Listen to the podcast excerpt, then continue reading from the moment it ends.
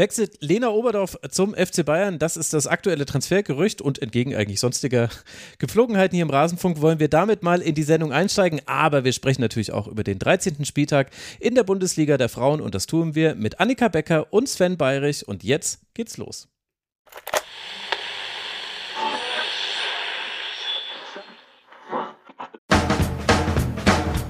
Heute im Rasenfunk. Ganz ehrlich, es ist so einfach unglaublich. Hier zu stehen mit diesem Mädels und deutscher Meister heute zu werden, ich schwöre, es ist das geilste Gefühl, was man haben kann.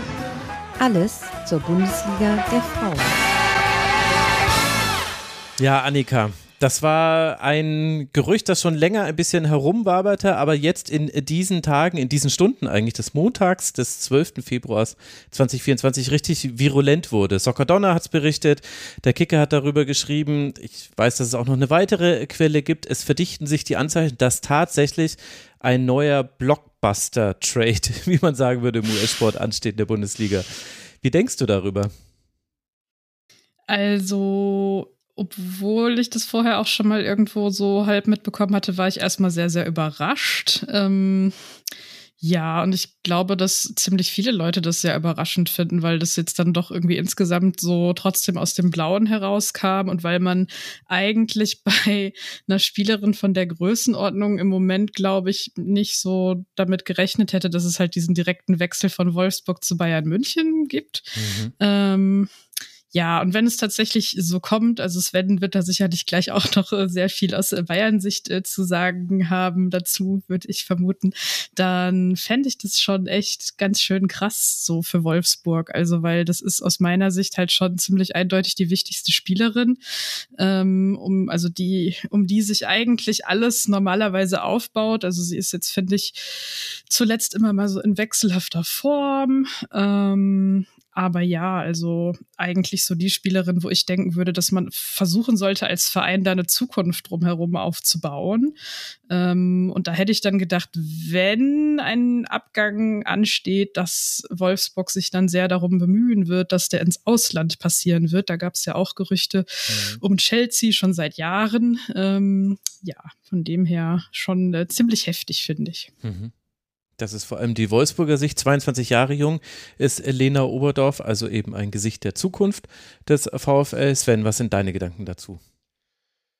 Ja, die sind natürlich sehr zwiegespalten und du hast da schon was äh, sehr Gutes, Unbewusstes angesprochen in deinem ersten Satz. Und zwar hast du etwas von Neuer ähm, gesprochen. Jetzt kann man natürlich äh, das R noch in Klammern setzen, denn ähm, es wäre tatsächlich ein sollte dieser Wechsel stattfinden, wäre es ein ähnlicher Fall, wie wir ihn schon mit Manuel Neuer bei den Herren hatten. Ach, oh, okay.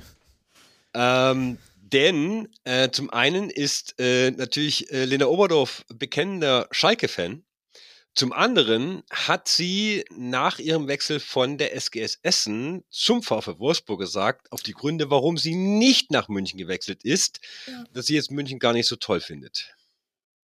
Sie hat gesagt, Wolfsburg war ihr sympathischer. Ich glaube, oh, ja, das genau. war die also, Formulierung. Also, naja, okay.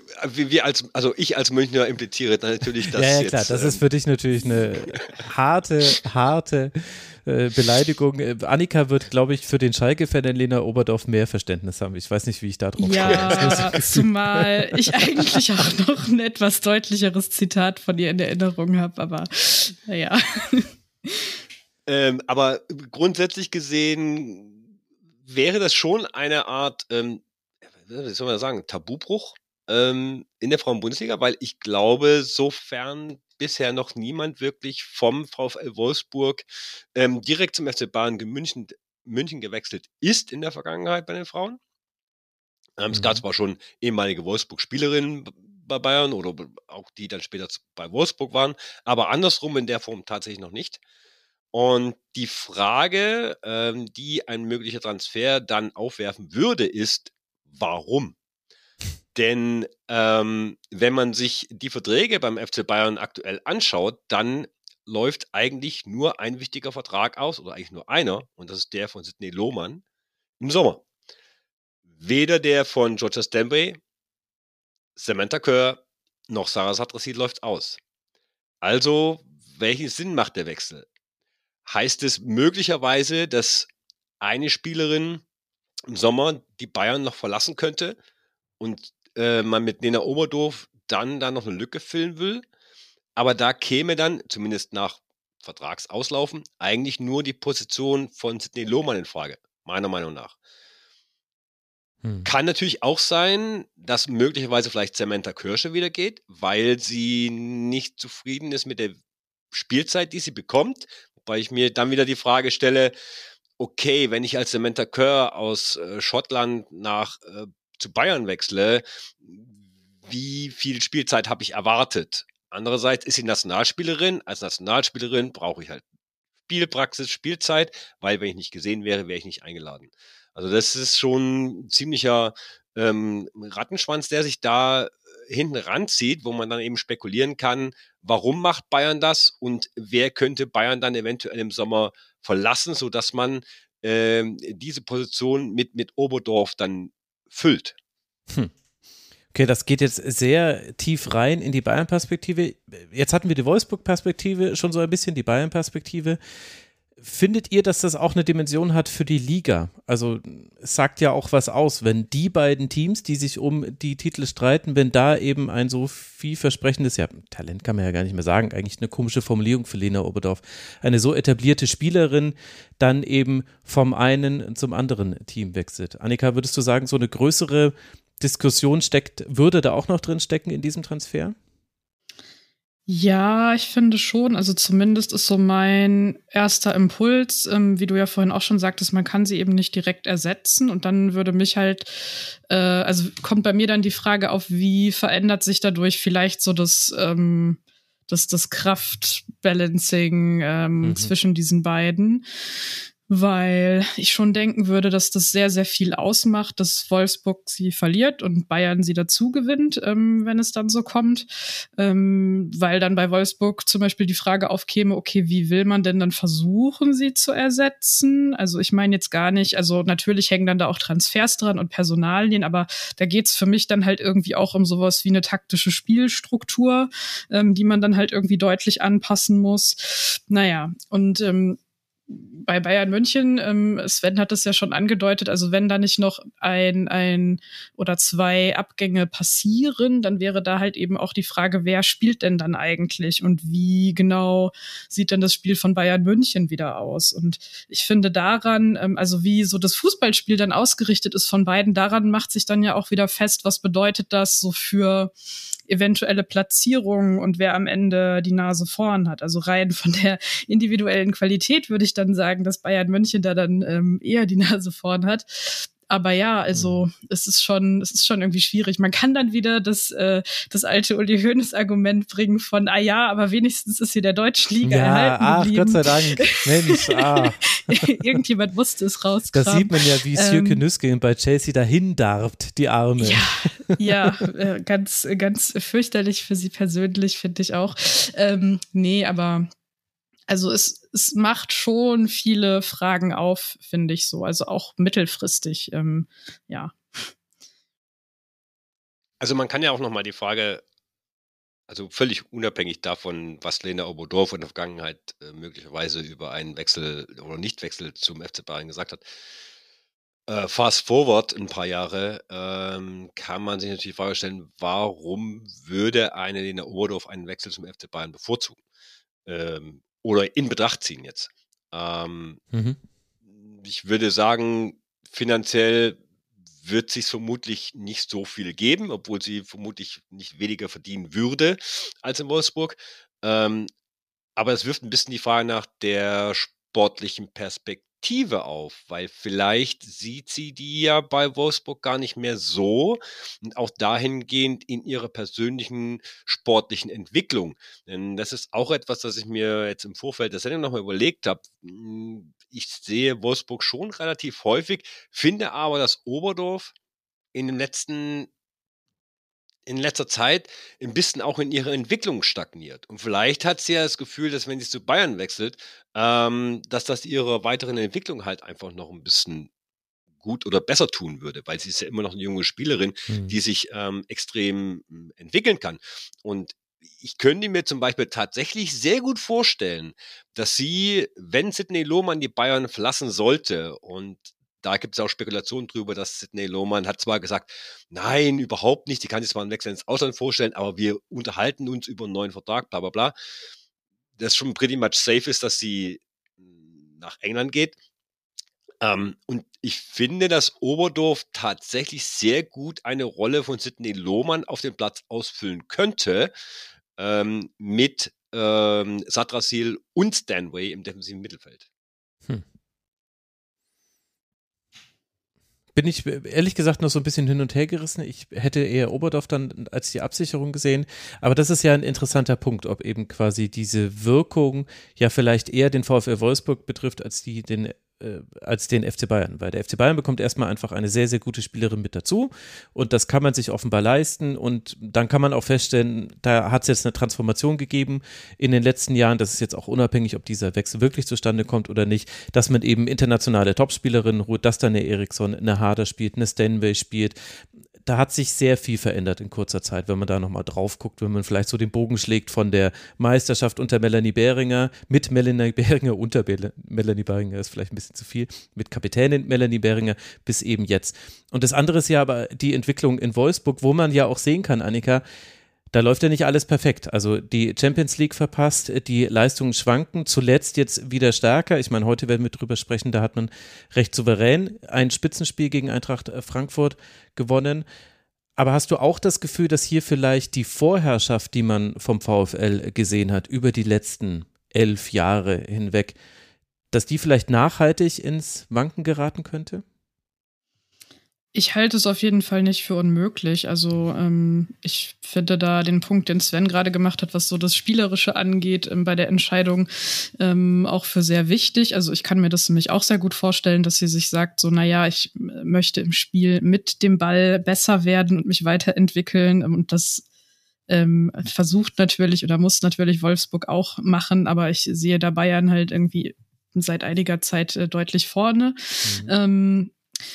Ich würde, glaube ich, die, die Aufstellung da dann etwas anders im Mittelfeld wählen, aber das ist halt so Detailkram. Und was so ähm, die veränderte Vormachtstellung oder so, nenne ich das jetzt mal, ähm, angeht, ja, also das, das, das ist auf jeden Fall so. Und das ist für Wolfsburg auch, glaube ich, wirklich ein richtig großes Problem ähm, gerade, ähm, sich ähm, in dieser, in dieser Stellung wiederzufinden von, hey, Moment, was, was passiert hier gerade? Wir brauchen jetzt halt unbedingt äh, im nächsten Jahr aber wieder die Champions League und halt auch über eine Qualifikationsrunde hinaus, ähm, weil das natürlich für sie auch ein Argument ist, um eben Spielerinnen zu binden, zu halten, dazu zu gewinnen. Ähm, aber gleichzeitig muss man halt eben über diesen kurzfristigen sportlichen Erfolg eigentlich immer hinausgucken und schauen, okay, wie planen wir denn unseren Kader davon unabhängig irgendwie strukturell? Und wenn das jetzt dazu kommt, dann also äh, natürlich wird über sowas im Hintergrund irgendwie schon immer länger geredet, aber das wirft ja dann wahrscheinlich erstmal alles um, kann ich mir vorstellen. Also Ihr seht, liebe Hörerinnen und Hörer, deswegen haben wir dieses Thema hier auch aufgemacht, weil da schließen eben große Gedankengänge dran an. Jetzt warten wir mal ab, mehr oder weniger entspannt. Ich weiß, dass da die Gemütszustände unterschiedlich sind unter den Fans. Warten wir mal ab, wie es kommt, aber die Anzeichen, sie sind da. Es könnte eben zu einem richtungsweisenden Wechsel innerhalb der Liga kommen. Aber jetzt lasst uns dann doch mal über den Spieltag sprechen, denn da war ja auch so einiges los. Da hatten wir spektakuläre Spiele, nicht, nicht ausschließlich, so will ich jetzt auch nicht tun, aber es ging fantastisch los am Freitagabend. Eigentlich ist es ein Wunder, dass Annika jetzt so ruhig über irgendetwas sprechen kann, nach dem, was sie da in Essen erlebt hat. Laureta Elmasi in der dritten Minute mit dem 1 zu 0. Dann äh, Larsson in der 14. Minute das 1 zu 1. Äh, Kowalski per Strafstoß das 2 zu 1. Da sind wir jetzt erst in der 25. Minute. Und jetzt haltet euch fest, wenn ihr es nicht nicht mitbekommen habt, liebe Hörerinnen und Hörer. Fudalla in der 26., Fudalla in der 28., Kempe in der 39. Minute. Nach 39 Minuten steht es 2 zu 4 aus Sicht der SGS. Und das war aber noch nicht das Ende, denn 51. Minute und 59. Minute Kowalski und Rieke stellen auf 4 zu 4. Und am Ende kann Leipzig eigentlich froh sein, da noch einen Punkt mitgenommen zu haben, weil Essen dann gedrückt hat und gedrückt und gedrückt und gedrückt. Und dennoch war es ein, ja, also da stecken so viele Aspekte drin. Eigentlich könnte man eine Stunde nur über dieses Spiel sprechen. Annika, lass uns äh, mal vorne anfangen. Kannst du erklären, warum Essen trotz dieser Führung die Kontrolle aus der Hand gegeben hat? Oder war es so, dass die Kontrolle vielleicht gar nicht da war und sich das halt bloß erst gar nicht in den Toren ausgedrückt hat? Also, ich meine, dass es dann 2 zu 4 wurde, ist natürlich auch dann, das passiert halt mal. Aber Leipzig hatte ja immer seine Chancen in der Anfangsphase. Ja, ähm, also ich muss erstmal vielleicht vor, vorweg sagen, dass dieses Spiel mich unfassbar gestresst hat. Ich habe nee, das im Stadion hä? geguckt. ähm, und ich habe auch tatsächlich mir das jetzt nicht nochmal in Gänze nachträglich irgendwie so als Real Life oder so angeguckt. Deswegen ist vielleicht manches dann ein bisschen äh, foggy in my memory. Ähm, aber was auf jeden Fall sehr, sehr auffällig war, ähm, war, dass so das zentrale Mittelfeld von Essen in der ersten Halbzeit also ich will nicht sagen, nicht stattgefunden hat, aber es war schon ähm, sehr absurd, weil ähm, also wie die Spielerinnen sich postiert haben einfach. Also es, es war war irgendwie ein sehr großes Loch. Also Katharina Piljic macht das ja sehr, sehr häufig. Ähm, also, dass sie diese Rolle hat, ähm, dass sie eigentlich manchmal wie so eine verkappte, ja, irgendwie Verteidigerin irgendwie spielt, mal dann so Innenverteidigerin, dass sie sich, man sagt, abkippen lassen, zurückfallen lässt oder auch schon mal, dass sie eigentlich eher so, ähm, ja, über, über halb außen dann irgendwie mhm. kommt. Ähm, also das kennt man von ihr mm, und das hat sie, hat sie auch gemacht. Das Problem war dann aber irgendwie in, in dieser ersten Halbzeit, dass Annalena Rieke, die sonst eigentlich extrem gut darin ist, diese Saison ähm, sich entsprechend dieser Bewegung zu verhalten ähm, und das so ein bisschen auszupendeln und aufzufangen und immer anspielbar zu sein, dass das nicht so funktioniert hat. Also sie war irgendwie relativ weit ähm, vorne, fand ich immer. Postiert. Mhm. Und dann hat Leipzig das halt auch einfach sehr, sehr gut gemacht, dass sie dann eben genau sie so zugestellt haben oder zugelaufen haben, dass sie dann auch wirklich nicht, nicht anspielbar war. Und ähm, dadurch, ähm, ja, war einfach diese riesige Kontrollzone im Mittelfeld, sag ich mal so, in, in ähm, Leipziger Hand, kann man eigentlich mhm. sagen. Und das hat sich dann, ähm, ja, äh, bei diesen ersten beiden Toren von Essen nicht so bemerkbar gemacht, weil man da eben sehr schnell auch irgendwie so das Feld überbrücken konnte. Aber man hat es halt schon relativ früh gesehen, dass eigentlich, wenn so, wenn es so umkämpfte Ball, Bälle gab ähm, und irgendjemand von Essen äh, den Ball so eher ins Zentrum geklärt hat oder ähm, ein umkämpfter Ball irgendwie komisch komisch geprallt ist oder sowas, dass halt im Mittelfeld nur Leipziger da waren, die diesen Ball aufsammeln konnten und dann natürlich auch direkt sehr, sehr viel Platz hatten, um ja dann ihren, ihren ähm, Vorstoß jeweils zu machen. Das hat Leipzig auch einfach richtig, richtig gut ausgenutzt. So. Hm. Und das Ganze ja quasi gekrönt durch eine sehr gute Chancenverwertung. Also man hatte eben diese Ballgewinne, ja. dann konnte man manchmal mit einem Pass durchs komplette Zentrum durchspielen. Da war dann äh, bei zwei Toren auch ein bisschen Pech aus Essener Sicht und Glück aus Leipziger Sicht mit dabei, dass eine Spielerin, die den Pass noch hätte abfangen können, ihn verpasst hat. Aber dann musste ja trotzdem erstmal die Tore erzielen. Und ich meine, wir sprechen hier über Leipzig. Die hatten vor diesem Spiel zehn Tore, jetzt sind es äh, 14. Und da muss man sagen, also Larsson, die ist ja neu verpflichtet worden zum Beispiel. Und bei Fodala haben wir es natürlich jetzt auch schon gesehen, weil auf deren Kappe gehen ja einige dieser zehn Treffer vorher. Aber die waren halt auch einfach sehr, sehr gut im Verwerten ihrer Torchancen. Ich kann mich gerade eigentlich an keine vergebene erinnern in der Anfangsphase. Mm, ich nochmal nee, durch meine Notizen scrollen. Gerade auch nicht so richtig. Ja, nee, also das haben sie schon wirklich sehr gut gemacht und man hatte irgendwie ähm, auch wirklich auf beiden Seiten die ganze Zeit das, das Gefühl, so wenn wenn es da vorne geht, dann wird's halt auch direkt gefährlich. Ja. Also, ja, und äh, was man vielleicht irgendwie auch noch erwähnen muss, ist, dass bei Essen ähm, irgendwie kurzfristig ja auch die beiden äh, Torhüterinnen ausgefallen sind. Mhm. Also ähm, sowohl Sophia Winkler als auch Kim Sindermann, die sie sonst ersetzt hätte. Und deswegen hat dann Pia Lukasen ihr erstes äh, Bundesligaspiel gemacht. Und das hat man ihr in den allermeisten Szenen nicht angemerkt. Also ich fand, sie war irgendwie zwischendurch auch einfach sehr, sehr ruhig so mhm. am Ball. Aber ähm, das war vielleicht auch was, also da habe ich im Nachhinein dann nochmal so drüber nachgedacht, ähm, was ich jetzt aber nicht überprüft habe, was vielleicht aber so manche Abläufe in der Abwehr oder wie man dann auch von hinten rausspielen möchte, eventuell nochmal verändert hat, könnte ich mir so vorstellen. Ja.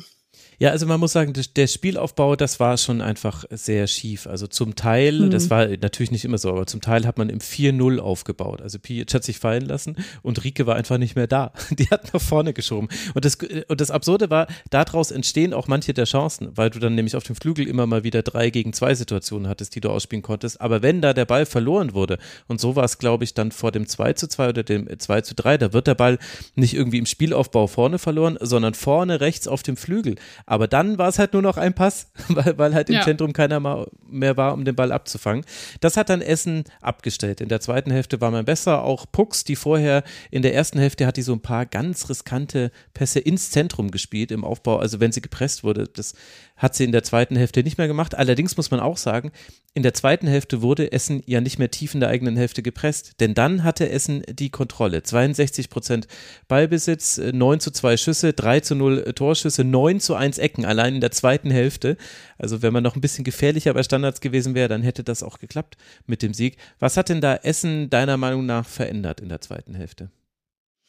Ähm, ja, ich fand, sie haben eben genau das, was wir äh, vorhin beide kritisiert haben in der ersten Hälfte. Das haben sie dann eben weniger so gemacht in der zweiten, beziehungsweise haben das halt ähm, wieder besser geschafft, ähm, dass ähm, ja Rike nicht mehr zugelaufen wird, dass sie sich auch öfters mal fallen lässt, dass halt Piljic auch nicht immer nur in die Abwehr sich zurückfallen lässt, sondern dass die beiden sich halt irgendwie so mehr umeinander herum bewegen.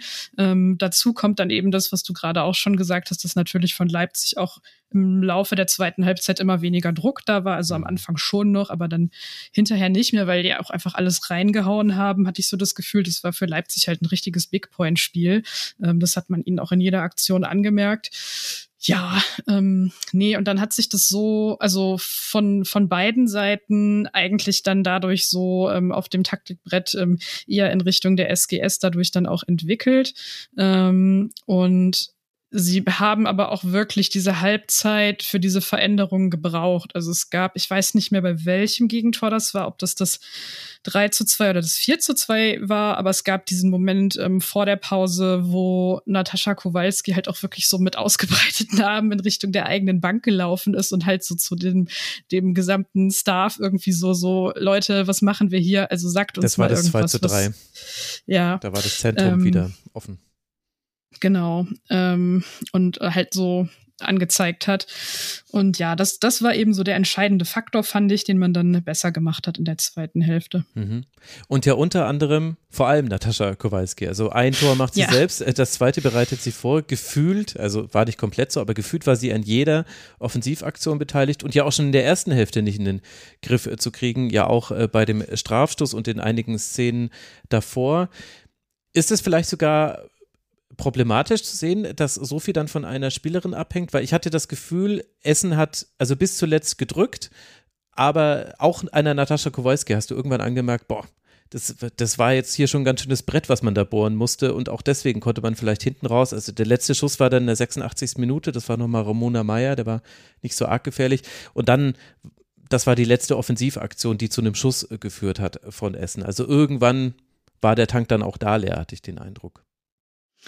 Ja, sie hat, glaube ich, gerade ein bisschen das Problem, dass, ähm, also anders als in der Hinrunde, da waren eine Zeit lang wirklich viele ähm, der Spielerin irgendwie gleichzeitig auf so einem ähm, auf so einem Formhoch mhm.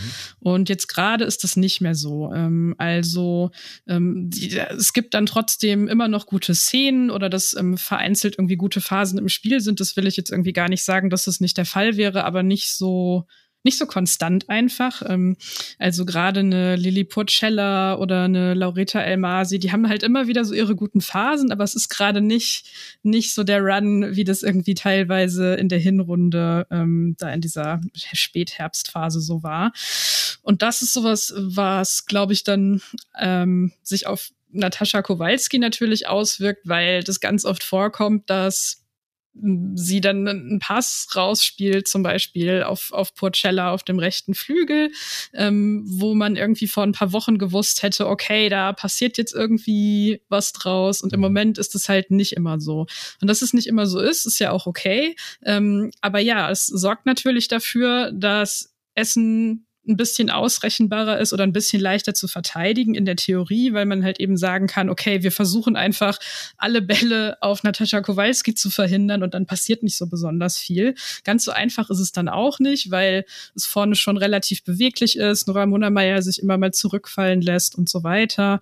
Aber ja, ähm, es ist, äh, man, man merkt dann da natürlich den Unterschied zu einem Team, das irgendwie so fest in den Top drei oder vier steckt. Mhm. Und wie würdest du auf Leipzig blicken? Die haben jetzt fünf ihrer zehn Punkte aus den letzten beiden, Entschuldigung, vier ihrer zehn Punkte. Es wäre schwierig, fünf Punkte aus zwei Spielen zu holen. Das mag sogar ich.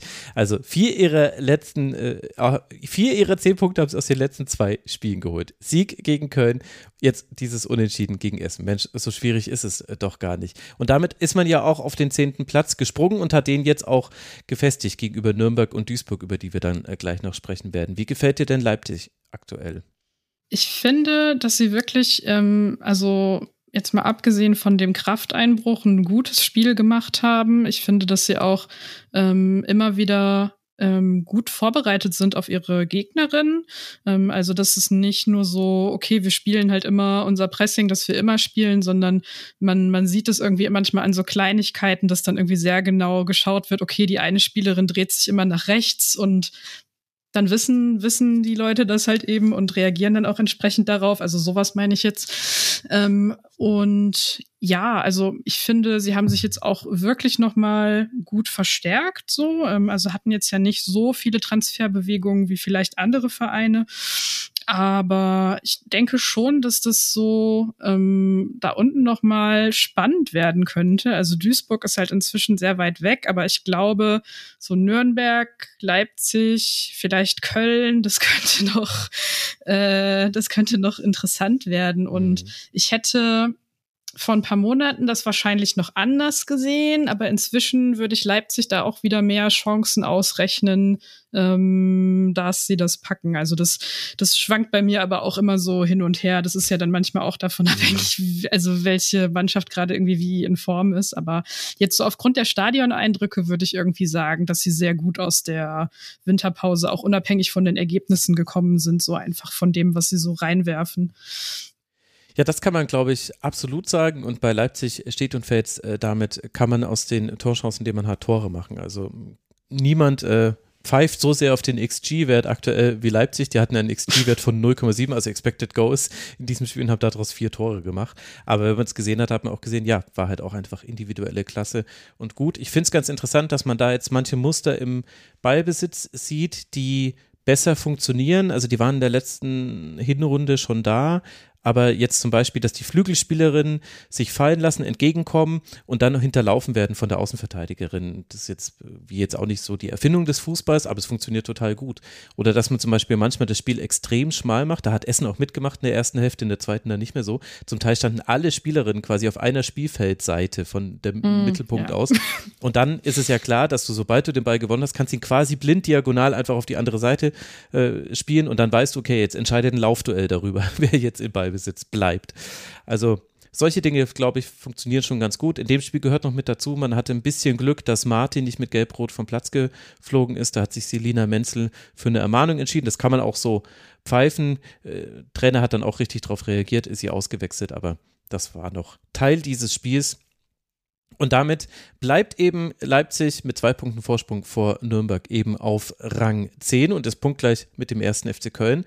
Als nächstes wird man jetzt dann zu Hause gegen die Eintracht spielen, dann beim VfL Wolfsburg und beim FC Bayern. Also stellen wir uns mal darauf ein, das sind jetzt eher Spiele, in denen, wenn Punkte herunterfallen, sollte man diesen Lauf weiter vollführen, dass eher Bonuspunkte sind. Ein ganz wichtiges Heimspiel wartet aber danach, dann gegen den MSV Duisburg. Da sind wir allerdings schon im März. Also da werden wir vorher schon noch drüber sprechen, liebe Hörerinnen und Hörer. Und für die SGS bleibt man damit auf Rang 7. Generell gab es sowieso keine einzige Veränderung in der Tabelle, was die Plätze angeht. 18 Punkte hat die SGS jetzt, 10 Punkte Vorsprung auf den ersten FC Nürnberg, 8 Punkte Rückstand auf Eintracht Frankfurt. Die nächsten Gegner sind auswärts der FC Bayern und dann auswärts im DFB-Pokal Leverkusen, wobei dazwischen dann wieder eine Länderspielpause liegt liegt. Also merken wir uns einfach nur. Auswärts der FC Bayern. Dann vervollständigen wir mal das Bild im Tabellenkeller. Wir nehmen die Taschenlampe mit und wir leuchten hin und wir leuchten zum SC Freiburg, denn dort hat der MSV Duisburg gespielt. Sven, du hast dir dieses Spiel zu Gemüte geführt. Du hast mir das Real Life wahrlich schmackhaft gemacht. Dabei ist ja doch durchaus einiges Überraschendes passiert in diesem Spiel. Es gab große, große Chancen für den SC, die wurden allesamt nicht genutzt. Wer hat dann seine Chance genutzt? Eine seiner ganz wenigen Chancen, der MSV. Ries schießt in der 65. Minute das 1 zu 0 und es sieht wirklich sehr, sehr, sehr, sehr lange so aus, als könnte Duisburg hier vielleicht seinen ersten Saisonsieg landen. Aber dann in der Nachspielzeit gibt es einen Kopfball von Janina Minge nach Eckball und das Spiel endet 1 zu 1. Das bedeutet, dass zwei seiner drei Punkte äh, von Duisburg hat man gegen den SC Freiburg geholt. Für Freiburg natürlich eine Enttäuschung, müssen wir auch, glaube ich, drüber sprechen, ob die nochmal unten reinrutschen könnten. Aber wie hat dir denn, na gut, ich weiß schon, wie dir das Spiel gefallen hat. Es ging so. Aber woran glaubst du denn, lag es, dass, dass irgendwann auch Freiburg offensiv der Stecker gezogen war? Man hatte ja sehr, sehr gute Chancen am Anfang, aber dann gab es eine Phase, ich glaube so ab der 20. Minute bis zur 44. kein Abschluss für kein Team. Ich muss mir das mal wieder anmuten. Ähm, also ich glaube einfach, also Duisburg hat so oft sehe ich Duisburg-Spiele nicht, aber Duisburg hat, glaube ich, das gemacht, was sie sonst eigentlich auch immer tun, ähm, so zu verteidigen, sich hinten ähm, reinzustellen. Und Freiburg hat da tatsächlich auch relativ wenige Mittel gefunden.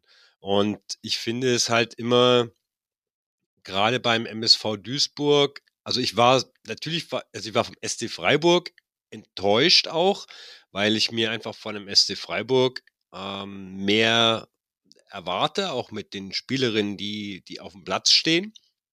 Dass man äh, gegen solche Gegnerinnen wie, wie dem MSV, dass man da besser damit umgehen kann, besser damit klarkommt. Vor allem auch, weil das, was der MSV da eigentlich spielt, seit Jahren, nehmen wir mal die letzte Saison raus, ähm, nichts Neues ist.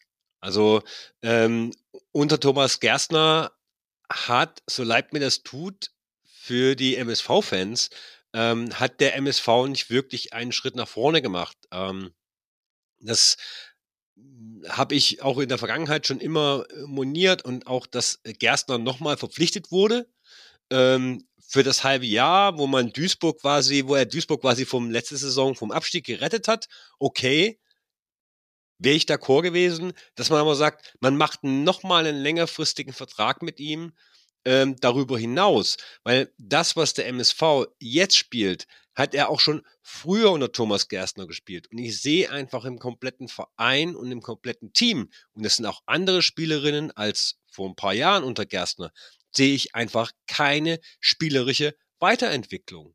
Und da kann man dann das zum Beispiel durchaus mit ähm, sag mal, Werde Bremen vergleichen, ja, ähm, und da würde äh, zum Beispiel ein bisschen mehr, weiß ich nicht, das ist, bei Bremen sieht man, äh, selbst Nürnberg als Aufsteiger, wo mhm. sehr, sehr viele Spielerinnen dabei sind, die vor ein paar Jahren noch in der Regionalliga gekickt haben, die es geschafft haben, sich spielerisch an die erste Bundesliga anzupassen.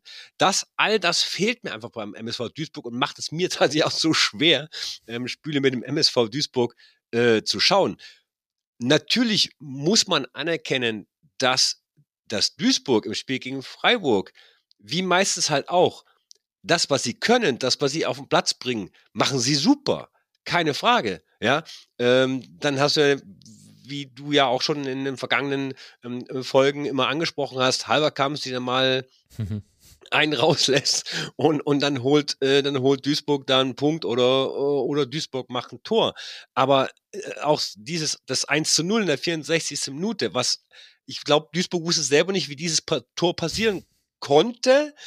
Es war so ein Ping-Pong-Billardtor, das quasi über mehrere Spielerinnen dann irgendwann den Weg ins Tor gefunden hat, weil es war einer der wenigen Angriffe, also der, der wenigen Male, wo, wo Duisburg sich auch vorne im Angriffsdrittel ähm, quasi äh, bewegt hat. Ja. Und, und, und in Freiburg, die, die letzten, sag ich mal, Nachspielzeit, ne, so die letzten zehn Minuten, ähm, waren dann natürlich nochmal ein bisschen heiß, ähm, weil da hatte Mamutovic äh, eine super Parade gehabt, ja, äh, 90 plus 3 steht bei mir ähm, von äh, Bobian Und dann gab es eine Ecke und dann kam der Ausgleich für Freiburg.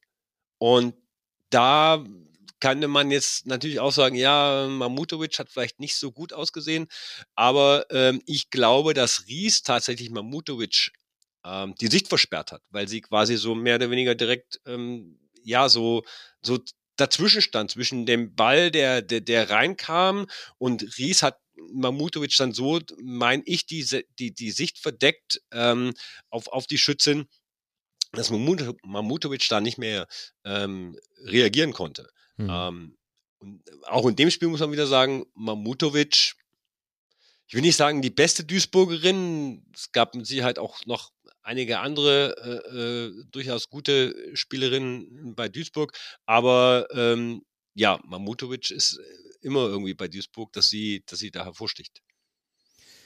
Ich meine, das kommt natürlich auch durch die Tabellenkonstellation und so weiter beim MSV. Also, wo, wo setze ich da an? Da waren so viele Punkte drin, Sven. Also, dann äh, lass mal beim Ausgleich beginnen. Ich glaube auch, den eigentlichen Fehler macht Reese, weil die verschätzt sich, springt deshalb unter der Ecke hindurch und hinter ihr kann Janina Menge dann am zweiten Pfosten ins kurze Eck köpfen. Trotzdem muss das kurze Eck geschlossen sein. Wenn Mamutovic rauskommt, dann muss sie den Ball irgendwie aus dem Strafraum rausbekommen. Wenn sie bleibt, dann hat sie in der Ballposition eine Aufgabe und das ist das kurze Eck zu machen.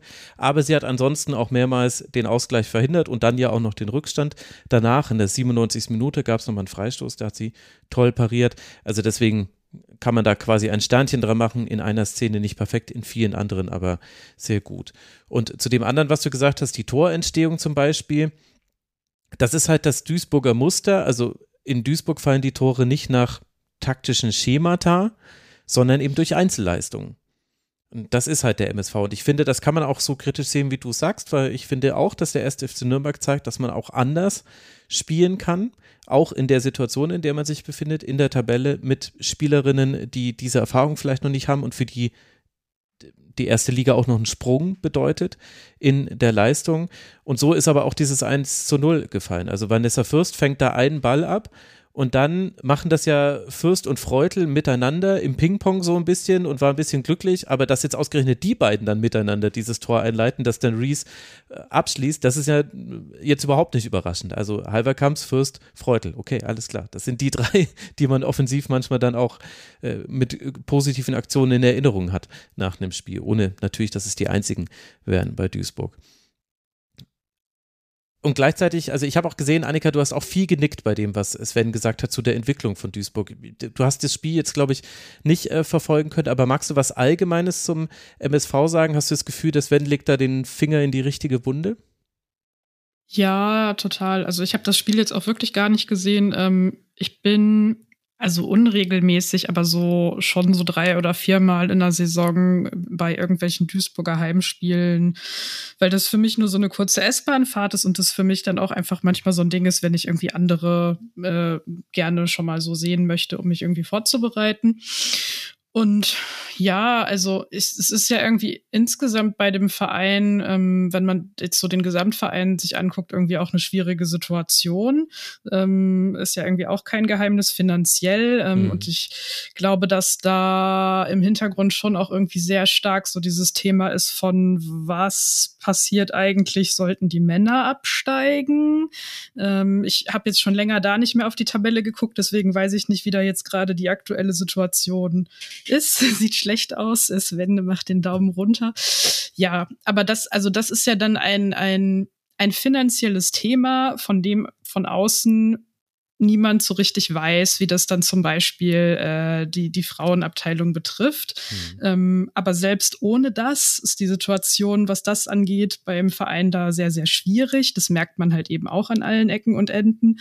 Ähm, ich finde, dass man eben zum Beispiel auch ähm, kritisch vorhalten kann, dass ähm, sie dieses es passiert irgendwie nie was anderes oder es entwickelt sich nicht weiter. Das gibt es ja auch irgendwie, was so Transfers angeht oder wie halt so die Kadersituation ist, dass man halt bei Duisburg immer sieht. Im Winter kommen dann relativ häufig auf einmal noch irgendwie verhältnismäßig viele Spielerinnen dazu, aber halt nur für ein halbes Jahr, weil die dann oft nur ausgeliehen sind von einem skandinavischen oder einem US-Verein, wo halt gerade die Liga pausiert, damit diese Spielerinnen, für die ist es halt natürlich total cool. Die bekommen dann woanders Spielpraxis, sehen irgendwie nochmal ein anderes Land und so weiter. Aber das ist ja nichts, wo du längerfristig wirklich was aufbauen kannst, ähm, selbst wenn man eben sagt, man hat so ein festes Gerüst an Leuten wie Vanessa Fürst zum Beispiel, mhm. ähm, die, die da sind. Also weil einfach zu viel dann doch immer wieder wechselt. Und ja, also wie gesagt, ich habe jetzt das Spiel nicht gesehen, aber bei dem, was ich zuletzt geguckt hatte, das war das gegen Nürnberg, da fand ich eben zum Beispiel auch, dass ähm, ähm, Nürnberg, also da die, die Neuzugänge einfach schon viel besser in den Kader integriert hatte, dass man viel klarer sehen konnte, was deren Rolle demnächst in diesem Nürnberger Spiel ist. Und das fand ich bei Duisburg schwierig. Mhm. Das war auch jetzt tatsächlich äh, gegen Freiburg nicht viel anders. Da waren ja auch einige Spielerinnen, Neuspielerinnen dabei, die ich auch zum ersten Mal gesehen habe. Ähm, gerade wenn du eben auch aus einer US-Liga kommst oder aus einer skandinavischen Liga, ähm, das ist ähm, immer erst noch mal ein bisschen anderes und das hat alles schon ein bisschen, ich sag mal, sehr zusammengewürfelt äh, gewirkt. Und ich mag mal ein bisschen Devils Advokat spielen. Ähm, du hast die Situation vom Verein schon angesprochen. Ähm, ich habe tatsächlich gestern, vorgestern mir die Tabelle angeschaut. Also es sieht wohl leider Gottes tatsächlich so aus, als ob die Herren des MSV in die vierte Liga absteigen würden. Fünf Punkte Rückstand ähm, sind es aktuell. Ja. Ähm, und ich, ich stelle mir halt einfach die Frage, bei dem, also wenn man jetzt den MSV Duisburg über die letzten Jahre hinweg verfolgt, man geht hoch, man geht runter, man geht hoch, man geht runter. Man sieht aber letzte Saison tatsächlich ausgenommen ähm, keine wirkliche äh, spielerische Entwicklung, keine Entwicklung im Kader, ähm, nichts irgendwie Nachhaltiges. Und ich denke mir immer so, Leute, zieht's einfach den Stecker. Also, oh. Nee, sorry, so leid mir das tut. Du bist ja wirklich nee, weil, den Davis Advocate Spieler. also, das ist ja, was? Weil, weil dann kann man, also ich meine, wenn ich mir jetzt andere Teams anschaue, selbst die von unten aus der zweiten Liga nachkommen würden, habe ich das Gefühl, dass die, wenn die in der ersten Liga spielen, immer noch mehr zur ersten Liga beitragen würden, spielerisch und sportlich, als der MSV halt irgendwie seit fünf, zehn Jahren größtenteils tut. Aber was heißt ja, denn beitragen für dich?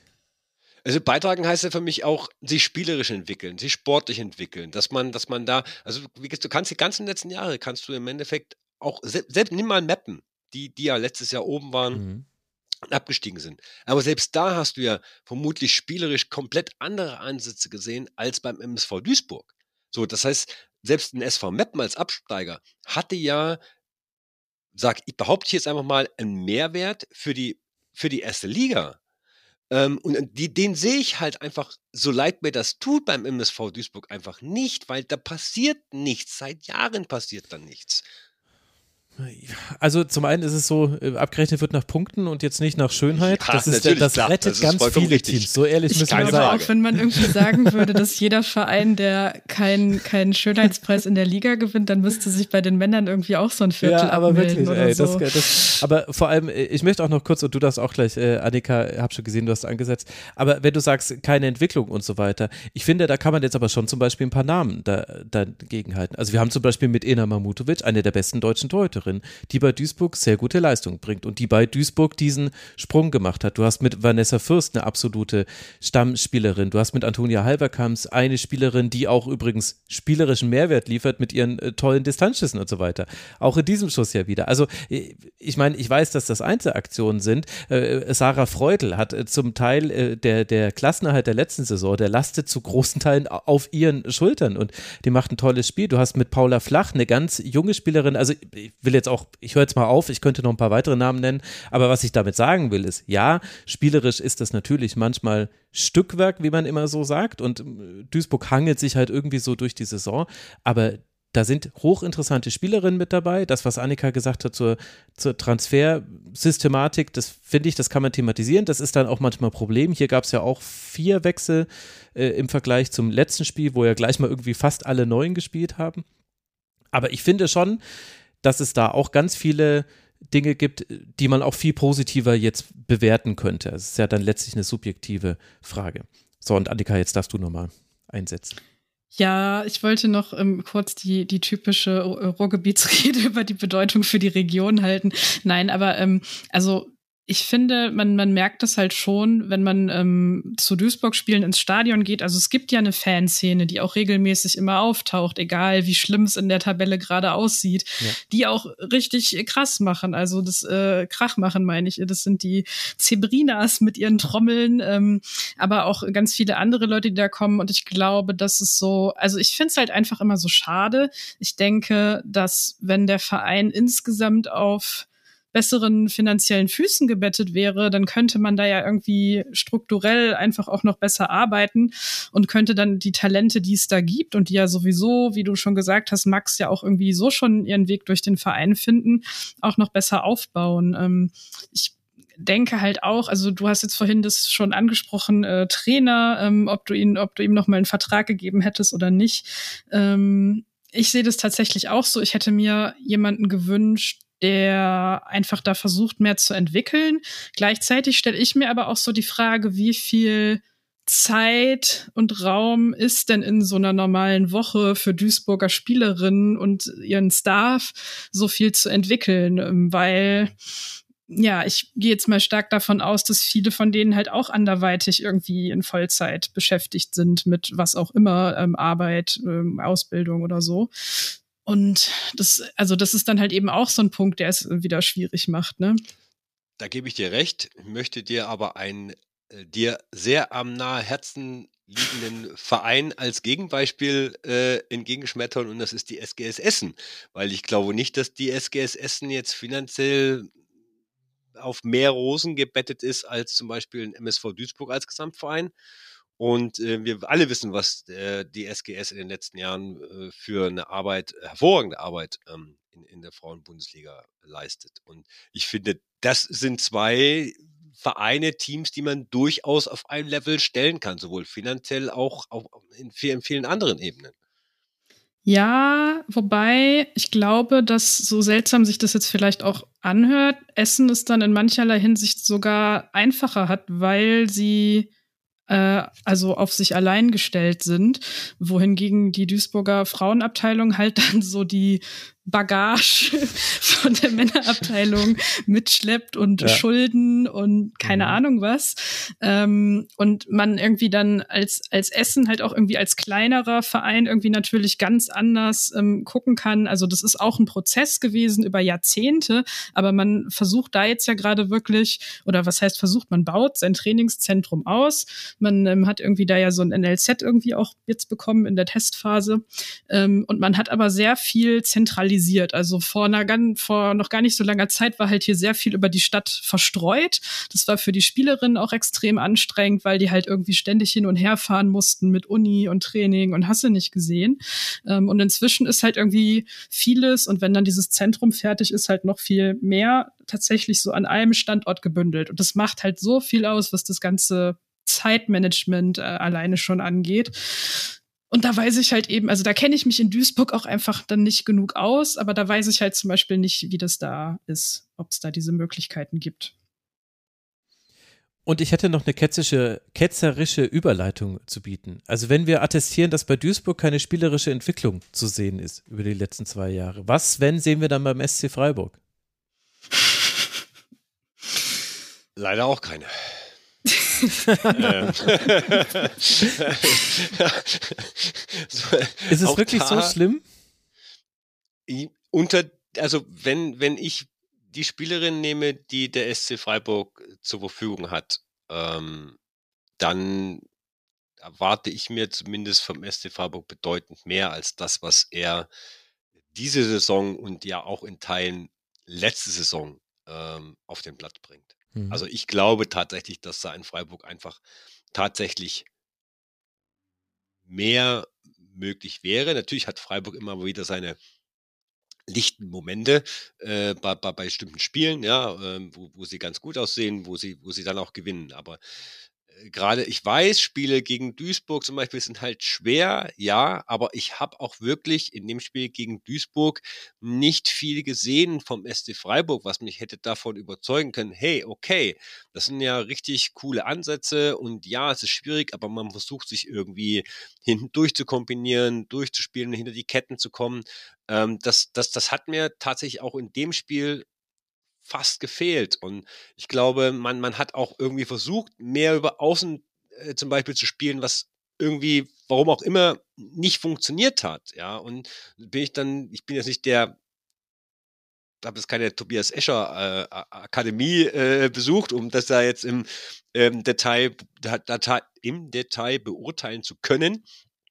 Aber ähm, so wie ich das halt als äh, Zuschauer dann sehe, sage ich mir einfach, das ist, äh, weiß ich nicht, das ist zu wenig, da fehlt zu wenig Spiel, äh, Spielidee äh, im Mittelfeld und man spielt ja eben jetzt auch nicht zum ersten Mal gegen Duisburg. Also man hat ja schon öfters gegen Duisburg gespielt. Ja. Also man, man, weiß, wie sie spielen. So. Ja, ja, und schafft es trotzdem nicht, äh, äh, ein Mittel dagegen zu finden, ähm, die, die, das kompakte Duisburger äh, Abwehr im Endeffekt zu knacken. Okay, also zwei Punkte dazu. Punkt eins, im Frauenfußball ist es eindeutig die Annika Becker Akademie. Punkt naja. Doch.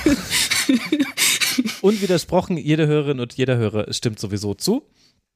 Und äh, Punkt zwei, ich gebe dir in der Gesamtentwicklung recht. Ich bin ja auch relativ kritisch dem gegenüber, was Freiburg macht. Ich finde auch, dass es ein Signal ist, wenn du Janina Minge jetzt wirklich anscheinend dauerhaft in die Innenverteidigung ziehen musst und sie dann trotzdem die Arme noch irgendwie dann am Schluss für das Tor sorgen muss. Also die war am Schluss, war sie nur noch im Sturm vorne. Äh, und äh, Steuerweit jetzt dann auf der 6 spielt. Also das zeigt auch, der Kader ist meiner Meinung nach immer noch schief aufgebaut und das verstehe ich auch nicht, warum man das nicht adressiert. Wird mir aber jetzt auch keiner mehr erklären können. Ich finde aber in diesem Spiel, und vielleicht lag es am Erwartungsmanagement, weil du mir schon wirklich Freude gemacht hast, dieses Spiel noch anzugucken. Aber ich fand, in diesem Spiel waren eigentlich viele Dinge sehr gut bei Freiburg. Und zwar eigentlich beide Dinge. Also das, was immer fehlt bei Freiburg, ist die Defensive. Da muss man in dem Spiel sagen, ja, in dieser einen Szene, das sieht unglücklich aus und da hast du natürlich drei Möglichkeiten, den Ball zu klären. Darüber hinaus kann ich mich an wenig Chancen erinnern. Halver Kamps Fernschuss gab es mal, können wir abhaken äh, auf der Bingo-Karte für Duisburg. Aber ansonsten nicht sehr viel. Ich fand die Defensive stand gut. Und offensiv ist es so, man hat diese Riesenchance in der vierten Minute. Karl, die einfach aus vier Metern vorbeischießt, wo man im besten Fall nicht mehr vorbeischießen sollte. Übrigens auch interessant, dass Duisburg wieder eigentlich einen totalen Fehlstart hatte, genauso wie schon gegen den ersten FC Nürnberg. In den ersten Minuten war Freiburg drückend überlegen. Äh, absurd, dass das Duisburg wieder passiert ist. Und dann gab es auch diese Phase in der ersten Hälfte, da kam von beiden wenig. Aber dann in der zweiten Hälfte Chance um Chance um Chance. Und dann sind so viele Themen, die so ineinander greifen, glaube ich, bei Freiburg. Also ja, ich finde taktisch ist es auch so, dass sie manchmal komische Entscheidungen treffen. Sie spielen manchmal in, in den Dro also in den Block rein beim Gegner, obwohl irgendwie Ballfahren ganz viel Platz wäre und man ja auch weiß, dass es ja auch hilft, wenn die Gegnerinnen sich seitlich verschieben müssen. Das macht man manchmal, aber auch nicht immer. Manchmal verlagern sie auch super. Manchmal sind so individuelle Sachen. Es gab eine Szene, da hat Sikai ein einen verlagernden Ball tatsächlich auf Kaikchi gespielt und die hätte dann direkt weiter auf rechts gespielt. Da war alles offen. Ellie Gudorf, die diesmal auch rechts außen gespielt hat, also nicht Rechtsverteidigerin, war, glaube ich, auch genau dafür da. Deswegen, glaube ich, stand sie da vorne, die sollte immer wieder über diesen Flügel da hinter die Kette kommen. Und wie spielt sie Kai diesen Ball? Auf die Brust von, von Kaikchi. Und da konnte nicht mal mehr Hasret Kaikchi, die ja wirklich eine super Technik hat, konnte den doch irgendwie verarbeiten. Und danach macht sie auch nur so, also hä? Ich verstehe es aber nicht. Und solche Sachen passieren. Also solche Hä-Momente hat man bei Freiburg ganz oft. Und dann haben sie keine gute Chancenverwertung.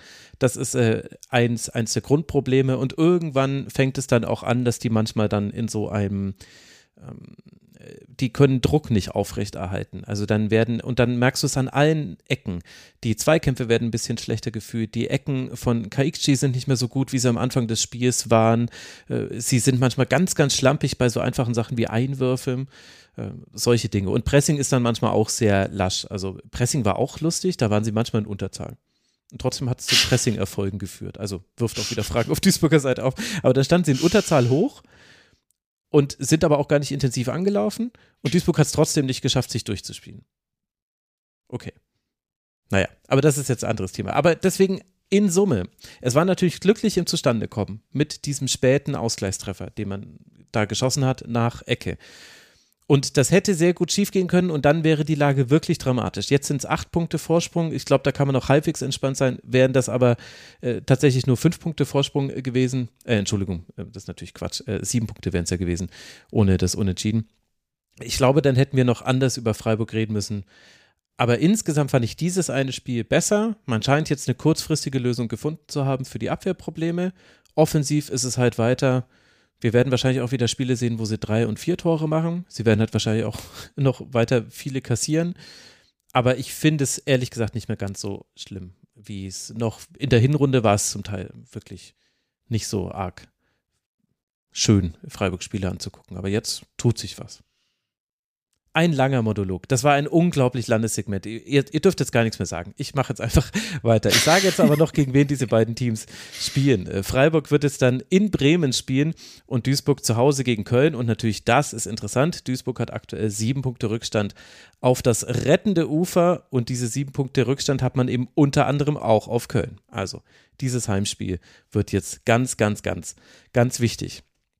So, und jetzt kommen wir schon nach fast einer Stunde Aufnahme zur dritten Partie. Ist doch fantastisch, wie schnell wir uns hier durchfräsen. Aber ihr habt ja auch immer so interessante Sachen zu sagen. Wir wollen sprechen über das Spiel, was wir zuletzt gesehen haben vor dieser Aufzeichnung, nämlich zwischen dem ersten FC Nürnberg und Leverkusen. Und da sah es kurzzeitig auch so aus, als könnte der Club da Punkte sammeln aber am Ende wurde es dann doch eine Niederlage. Der Spielfilm sah zwei Tore durch Innenverteidigerin vor für Leverkusen. Zum einen Friedrich, die in der 28. Minute trifft und dann später Braxstad, die in der 59. Minute trifft. Das war allerdings schon das 2 zu 1, denn Magnus Dotti hat mit einem wirklich wunderbaren Fernschuss dieses äh, Spiel ausgeglichen zwischenzeitlich. Und danach gab es noch, Annika, so einige Chancen. Also wir hatten, glaube ich, insgesamt drei Aluminiumtreffer für den Club. Einmal Pfosten, da wäre auch äh, Repol nicht mehr rangekommen. Einmal ein Lattentreffer, wahrscheinlich wäre sie da zur Stelle gewesen. Desic hatte viele Aktionen. Das heißt, der Club war dran am 2 zu 2, aber er hat es nicht hinbekommen. Wie haben dir denn beide Teams jetzt dann unterm Strich gefallen? Also, es war irgendwie so ein Spiel, was immer so, ich sag immer so hin und her geschwappt ist. Äh, es ist auch ganz interessant, wenn man sich das bei, ähm, wie heißt es, bei, bei Sofascore anguckt, weil tatsächlich dann irgendwie immer mal die einen äh, die Ausschläge haben und dann das wieder die anderen. Das wechselt ne? sich, ja. ja, genau. Es wechselt sich halt wirklich immer so genau ab.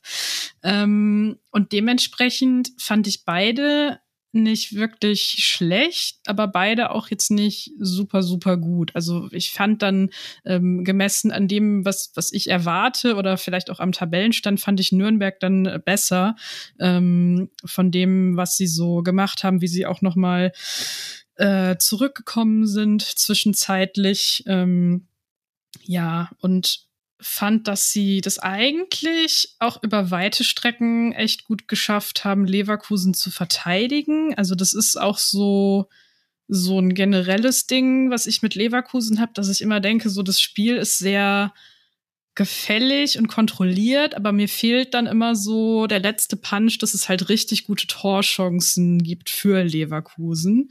Das ist irgendwie sowas, das ja, also kriegen sie von dem, wie ich sie wahrnehme, nicht so richtig in den Griff irgendwie. Mhm. Ähm, was so, also für sie aus meiner Sicht auch der nächste Entwicklungsschritt ist. Und da bin ich mir nicht so ganz sicher, ähm, ob das jetzt irgendwie nur rein an der Spielweise liegt oder vielleicht auch einfach an den Spielerinnen, die da sind, ähm, die Robert de Paul da, da zur Verfügung hat. Ähm, so ganz interessant. Naja, ähm, ja, und Nürnberg, äh, du hast sie ja schon erwähnt, äh, Selma Magnus dort hier.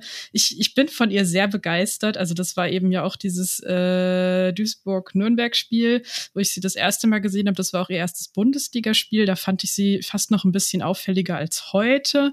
Ähm, aber ich finde das sehr stark. Also sie ist halt so die Sechserin bei Nürnberg im Mittelfeld. Ähm, das äh, wechselt sich da ja auch manchmal. Also sie haben nominell da immer drei Mittelfeldspielerinnen stehen, aber manchmal, also in manchen Situationen wirkt es dann eher wie eine Doppelsechs, in manchen wirkt sie auch eigentlich eher wie, wie eine alleinige mhm. Sechs. Ich würde sagen, ähm, dass das manchmal vielleicht auch ein bisschen das Problem ist, dass dann noch nicht in allen Situationen immer klar ist, wie die Abläufe genau sind. Also ähm, da ist mir so speziell Amira Afawi aufgefallen, dass die, glaube ich, noch nicht in allen Situationen immer genau weiß, wo sie sich jetzt gerade einsortieren soll. Also ob im Mittelfeld oder eher weiter vorne.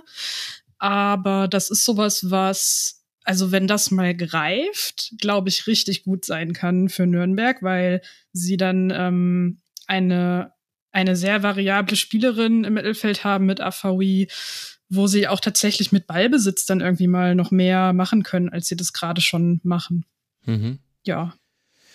Also AVI, finde ich, das ist ein ganz interessantes Thema. Ich glaube, bei AVI siehst du super, dass es äh, einfacher und schneller geht, gegen den Ball zu arbeiten und quasi seine Rolle zu finden in einem Team und mit Ball ist es schwieriger, weil gegen den Ball ist es super in dem Spiel, also da stand sie eigentlich nur gegen äh, Elisa Sens, also sie haben so in einem 1-2 angelaufen, äh, waren eigentlich auch in Unterzahl, weil äh, Leverkusen ja oft dann in der Dreierkette aufbaut. Aber es ging eh sowieso die ganze Zeit nur darum, der Ball muss auf eine Seite und dann wird gepresst und, und da hat er für Afawi aber auch gut mitgemacht und das fand ich insofern interessant, weil das war was, was mir bei Leverkusen manchmal gefehlt hat bei ihr. Also das fällt mir schon sehr gut für die kurze der Zeit, in der sie jetzt dort spielt. Und offensiv würde ich aber genau das sagen, was du auch äh, angedeutet hast. Da ergibt noch nicht alles Sinn und, äh, und das fällt halt in einem Team wie Nürnberg auf. Ich glaube, das ist zum Beispiel ein super Unterschied, wo man illustrieren kann zwischen Duisburg und Nürnberg, wo die Unterschiede liegen. Bei Duisburg würde uns das wahrscheinlich nicht so auffallen, weil eben viele da einfach mal so ihr Ding machen im Mittelfeld und in der Offensive.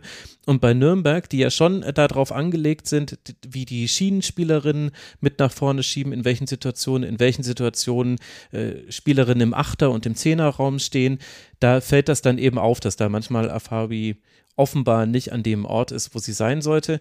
Und in dem Spiel hat sie noch eine weitere Rolle gespielt und das ist dann, glaube ich, auch, gibt auch einen Hinweis darauf, warum Robert de Pau sie nicht so oft hat spielen lassen. Beim 1 zu 2, das ist leider meiner Meinung nach vor allem ein Fehler von Afavi, weil das ist ein 2 gegen 2 gegen Hansen und Williams dort hier und also zwei Nürnbergerinnen, zwei Leverkusenerinnen und Afawi will, ich weiß nicht warum, aber ich glaube, sie will auf dem Flügel helfen. Auf jeden Fall rückt sie einfach Richtung Flügel. Deswegen ist äh, Wilhelm Stott hier im Halbraum frei, bekommt den Ball von Hansen, das ist auch ein flacher Ball, also nicht irgendwie diagonal oder so.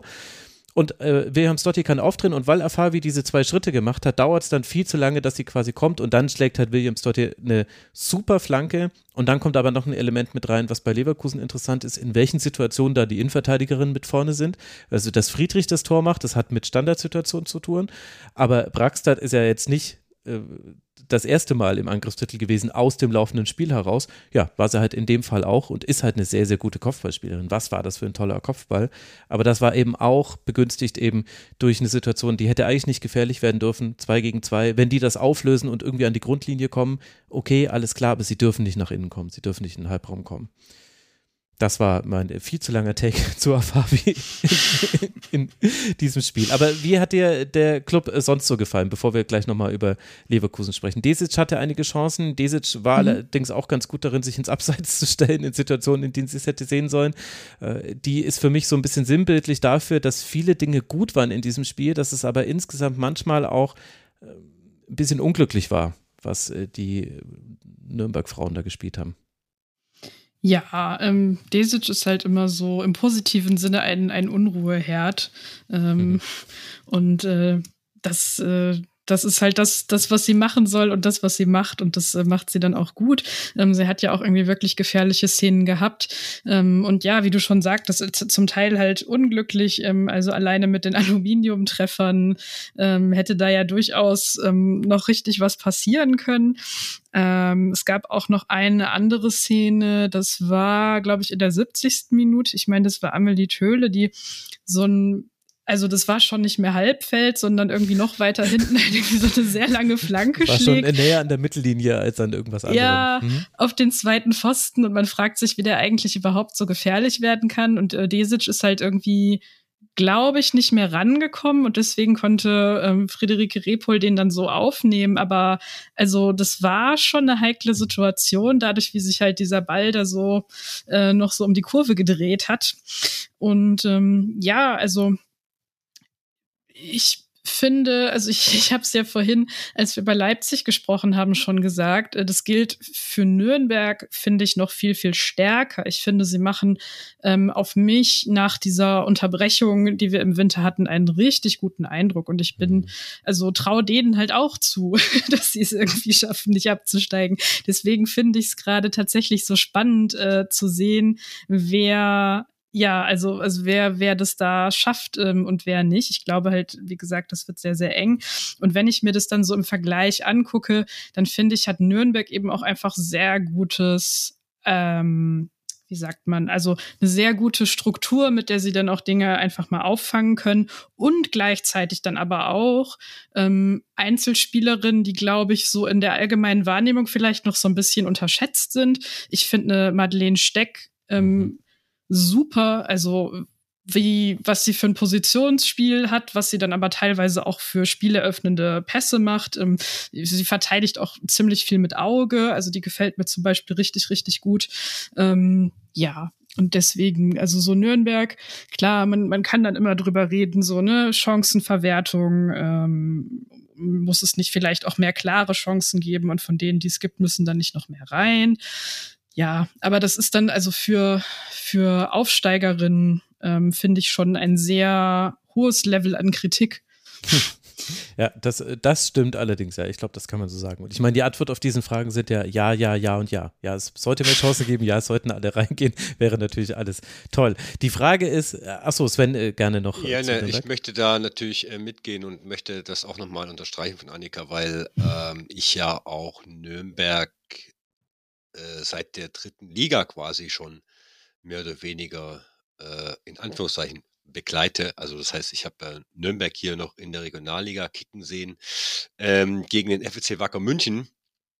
du hast also Nürnberg schon gesehen, bevor sie cool wurden. Willst du uns das ja, damit sagen? Ja. Luftlinie, Luftlinie von hier. Ähm, damals war allerdings der ähm, jetzige sportliche Leiter äh, bei Nürnberg ähm, noch Trainer.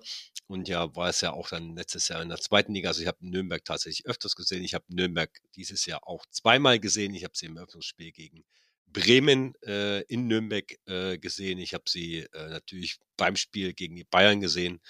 Und ich muss ganz ehrlich sagen, dass ich diese Entwicklung dem Team nach dem Aufstieg nicht zugetraut hätte.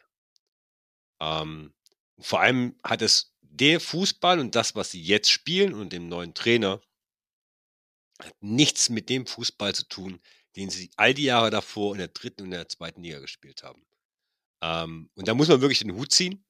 Und ich bin sehr, sehr gespannt, wie das in Nürnberg weitergeht. Und ich würde mir als mehr oder weniger Münchner tatsächlich äh, schon auch wünschen, äh, dass die Clubfrauen in der ersten Liga bleiben ähm, weil ich sehr gespannt bin, wie das da weitergehen könnte und wie sich das weiterentwickeln könnte. Ich hoffe auch sehr, dass sie an dem, egal was passiert, an dem aktuellen Trainer festhalten, weil ich glaube, dass das für die langfristige Entwicklung sehr, sehr gut wäre. Und wer weiß, vielleicht wird Nürnberg äh, eine zweite SGS. Ja, also in vielerlei Hinsicht, im Positiven. Mhm. Ja, also äh, das kann man definitiv sagen. Die Entwicklung von Nürnberg, das kann man auch an den Spielen ablesen. Wir sind ja jetzt in der Rückrunde, jetzt haben wir zwei Spiele, die wir quasi schon mal in der Hinrunde gesehen haben. Das erste Spiel war dieses 1 zu 5 gegen Werder zu Hause, wo man wirklich übel unterlegen war, vor allem auf den Flügeln. Und das zweite war ein 0 zu 6 in Leverkusen. Und jetzt gucken wir, wie hat man es in der Rückrunde gespielt. Werder steht ein hartes Ergebnis, aber haben ja Nina und äh, na, Tamara und äh, Miriam sehr gut aufgearbeitet in der letzten Woche. Das war sehr viel enger mit noch einigen Nebengeschichten. Geschichten. Das äh, war dann eine 0 zu 4 Niederlage und jetzt aber eben dieses sehr knappe 1 zu 2 gegen Leverkusen, bei dem Leverkusen eher Glück hat, dass in Nürnberg keine seiner Chancen reinmacht und man nicht hier Punkte lässt. Und das lenkt ja den Blick, Annika, nochmal auf Leverkusen. Die stehen so ein bisschen im Niemandsland, also sechs Punkte Rückstand sind es auf Rang 3. Man hat jetzt auch gewonnen, man hatte auch dieses Unentschieden gegen Wolfsburg. Deswegen sieht man ja auch, es klappen Dinge bei Leverkusen. Die Tore waren auch gut, also vor allem die Flanke auch von Williams dort, die ja auch wirklich toll spielt bei Leverkusen. Man sieht da immer wieder die Qualität und dennoch fehlt die Konstanz in der, in der Qualität und zwar sowohl, wenn man Spiele betrachtet, da gibt es immer wieder Phasen, in denen Leverkusen die Gegnerin machen lässt, aber auch wenn man die Saison hinweg betrachtet. Wirst du aus Leverkusen schlau? Nein. ganz, äh, ganz kurze Antwort. Ähm, nee, also es ist tatsächlich äh, ein Rätsel, weil ich finde schon, dass man ja auch eine Entwicklung zur letzten Saison sieht. Also man kann jetzt, mhm. finde ich, über Leverkusen nicht sagen, damit würde man ihnen nicht gerecht werden, wenn man sagen würde, es hat unter Robert de Pau nicht eine Weiterentwicklung gegeben. Und die, finde ich, sieht man schon, dass sie sich eben spielerisch, ähm, wenn sie dann spielerisch gute Phasen haben, dann nochmal verbessert haben, ähm, dass sie auch einfach äh, phasenweise, man muss es eben immer so einschränken, aber dann halt diese Fähigkeit besitzen, Spiel auch zu kontrollieren, mhm. ähm, ihre Gegnerinnen auch zu leiten mit ihrem Ballbesitz. Ähm, aber sie kriegen das eben, wie du sagst, nicht die ganze Zeit konstant über, äh, auf, auf den Platz. Und ja, also vielleicht ist es dann auch so sowas, wo man dann schon über so Top-Team-Qualitäten spricht, ähm, wo ich mich dann aber frage, okay, also wie, wie will man dann jetzt als nächstes dahin kommen?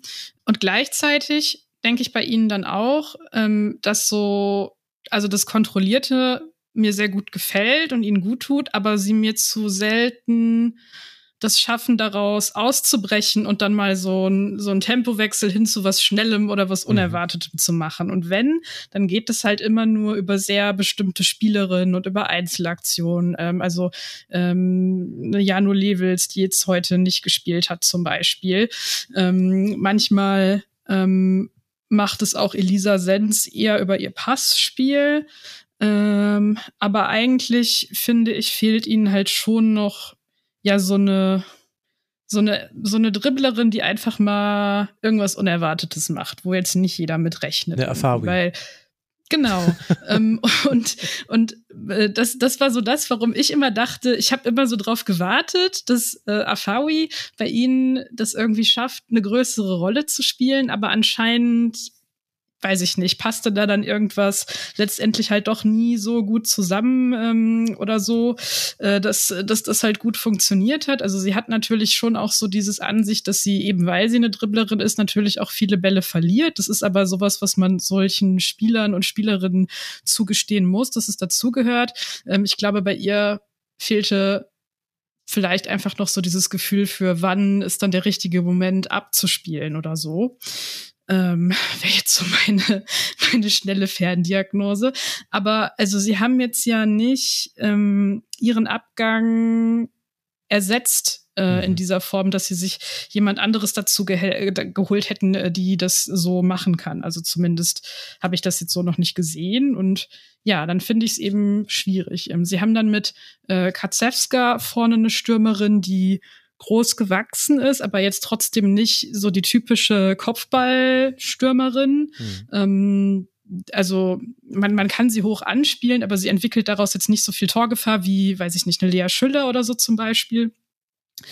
Und ähm, also zieht sich halt irgendwie schon mit in dieses Aufbauspiel rein, lässt sich auch immer mal zurückfallen, aber so eine richtige spielende Stürmerin ist sie eben auch nicht. Und ich glaube, ganz viel von dieser ähm, Problematik von Leverkusens Offensive kommt halt so aus diesem, also was, was passt da wie mit wem zusammen? Und Sven möchte, glaube ich, was sagen. Ja. Ähm, was ein Name, der mir halt immer irgendwie ständig im Kopf rumspürt, äh, wenn es ums Leverkusener Angriffsspiel geht, ist ähm, Nikolic. Ähm, die Ex-Stürmerin von Leverkusen. Ich weiß, ich weiß nicht warum, aber in, in der einen Saison unter Achim Pfeifel, wo äh, vor zwei, drei Jahren, wo, wo, wo Nikolic äh, vorne aufgedreht hat, wo auch wieder, die damals von Bayern nach Leverkusen gewechselt ist, ähm, neben Nikolic geglänzt hat, wo auch ähm, Kögel super geglänzt hat. Mhm. Ähm, irgendwie habe ich das Gefühl, dass genau dieser Spielerinnen-Typ Nikolic, der jetzt da eigentlich weg ist, eigentlich genau das ist, was Leverkusen jetzt vorne drin fehlen würde. Ja. Ja, ist ein interessanter Punkt. Das Kann man so sehen und gleichzeitig ist aber manchmal auch der Weg zur Stürmerin schon auch noch das Problem. Also das ist jetzt viel besser geworden in dieser Saison durch eben äh, Skinnes Hansen äh, und äh, Williams dort hier, die einen tollen Flügel bilden. Auf der anderen Seite fand sehr gut, dass du Lewis noch äh, erwähnt hast, Annika. Finde ich auch, dass die da manchmal den Unterschied macht. Und du hast eben immer wieder dann eine Kögel, die da auch einen sehr guten Distanzschuss hat. Das, es ist schon besser geworden, aber es gibt eben immer noch diese Spiele, in denen Leverkusen zwar den Ball hat, aber halt gefühlt nur in der eigenen Hälfte und sie kommen halt nie ins Angriffsdrittel und dann ist quasi eine Kaczewska, also dann könnte da vorne auch Potejas stehen, wenn die sich nicht fallen lässt und dann anspielbar wird, dann hätte die trotzdem auch we zu wenige Ballkontakte, um zu zeigen, was sie kann. Und das ist so ein grundsätzliches Problem, diesen Übergang von Linie 2 in Linie 3 zu schaffen. Also sie schaffen es ja schon eigentlich ganz gut, sich meistens aus dem Pressing rauszuspielen, manchmal ein bisschen also auch Leverkusen ist sehr gut da drin, dass da Spielerinnen abkippen. Elisa Sens lässt sich immer wieder zurückfallen in die Aufbaulinie, selbst wenn sie nicht gepresst werden. Verstehe ich immer nicht, aber okay, machen sie halt so. Aber sie kommen dann auch sicher nach vorne. Müssen sie ja dann auch irgendwie schaffen. Und dann kommt das nächste, was da fehlt. Und äh, als du Du hast vorhin, glaube ich, so oft über sie gesprochen, Sven, dass mir jetzt der Name eingefallen ist. Das wird natürlich nicht passieren. Aber so ein Offensivspielerin-Typ wie Sidney Lohmann könnte, glaube ich, alleine diese Offensive auf ein anderes Level heben, weil die eben mit Dribblings, mit Pässen, mit total unerwarteten weirden Sachen und Distanzschüssen da einfach Feuer mit reinbringen würde und sie ist ja viel besser im Passspiel als äh, vielleicht das, das aber, Klischee über sie sagt. Es wird nicht passieren, Sven, beruhig dich. Ja, nein, nein, nein, aber da muss ich, nein, nein, aber da muss ich ganz ehrlich sagen, dass eigentlich Wilhelmsdötter schon eigentlich den also ich finde schon, dass sie diese Rolle ausfüllen könnte. Jetzt weiß ich natürlich nicht, in welches, in Anführungszeichen, taktische Korsett sie äh, unter De Pau äh, äh, gepackt wird.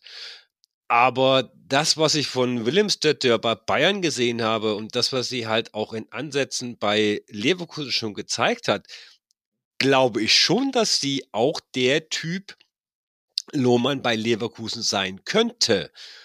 Plus, auch, dass ja der FC Bayern gesagt hat, letztes Jahr, als Willem Stötter nach Leverkusen ausgeliehen wurde, dass sie, dass sie in ihr die Nachfolgerin von Lina Magul sehen.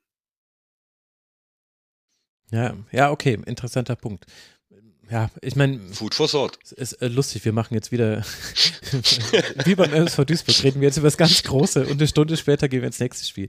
Äh, aber äh, dazu vielleicht noch ganz kurz nur die Anmerkung: Dazu eignet sich das Nürnberg-Spiel nicht, um über solche Fragen zu diskutieren, weil Leverkusen viel häufiger mit äh, Dreierkette, also 3-4-3 spielt, als äh, mit Viererkette. Und dann nämlich die Rolle von Williams wird er sich auch ganz krass verändert. Beim 3-4-3 ist die Rolle gegen den Ball relativ simpel und äh, die Rolle mit Ball aber so, dass sie eben eingerückt spielen kann und dann kann sie in den Achter- und den Zehnerraum, weil eben hinter ihr eine China-Spielerin, nämlich Hansen, einfach nach vorne stößt. Und jetzt aber bei diesem Spiel war meiner Meinung nach Teil des Problems durchaus, dass du, du hattest, äh, du hattest ja eine Dreierkette im Aufbau, weil dann hat Siems, glaube ich, nach vorne geschoben, Ostermeier ist hinten geblieben und Hannes hat ja quasi äh, in der Viererkette davor gespielt, zumindest auf dem Papier.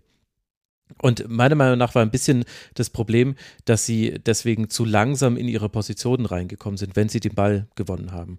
Und man, also wie oft haben wir Wilhelms dort hier heute im Halbraum gesehen, neben dieser Flanke zum 2 zu 1, also quasi mit Ball am Fuß in der gefährlichen Situation, sehr selten. Und das, deswegen das nur als kleine Einschränkung. Ich glaube, das Nürnberg-Spiel war jetzt nicht das typische Leverkusen-Spiel, zwar in der Art und Weise, wie es verlaufen ist, aber nicht in der Art und Weise, wie man es gespielt hat.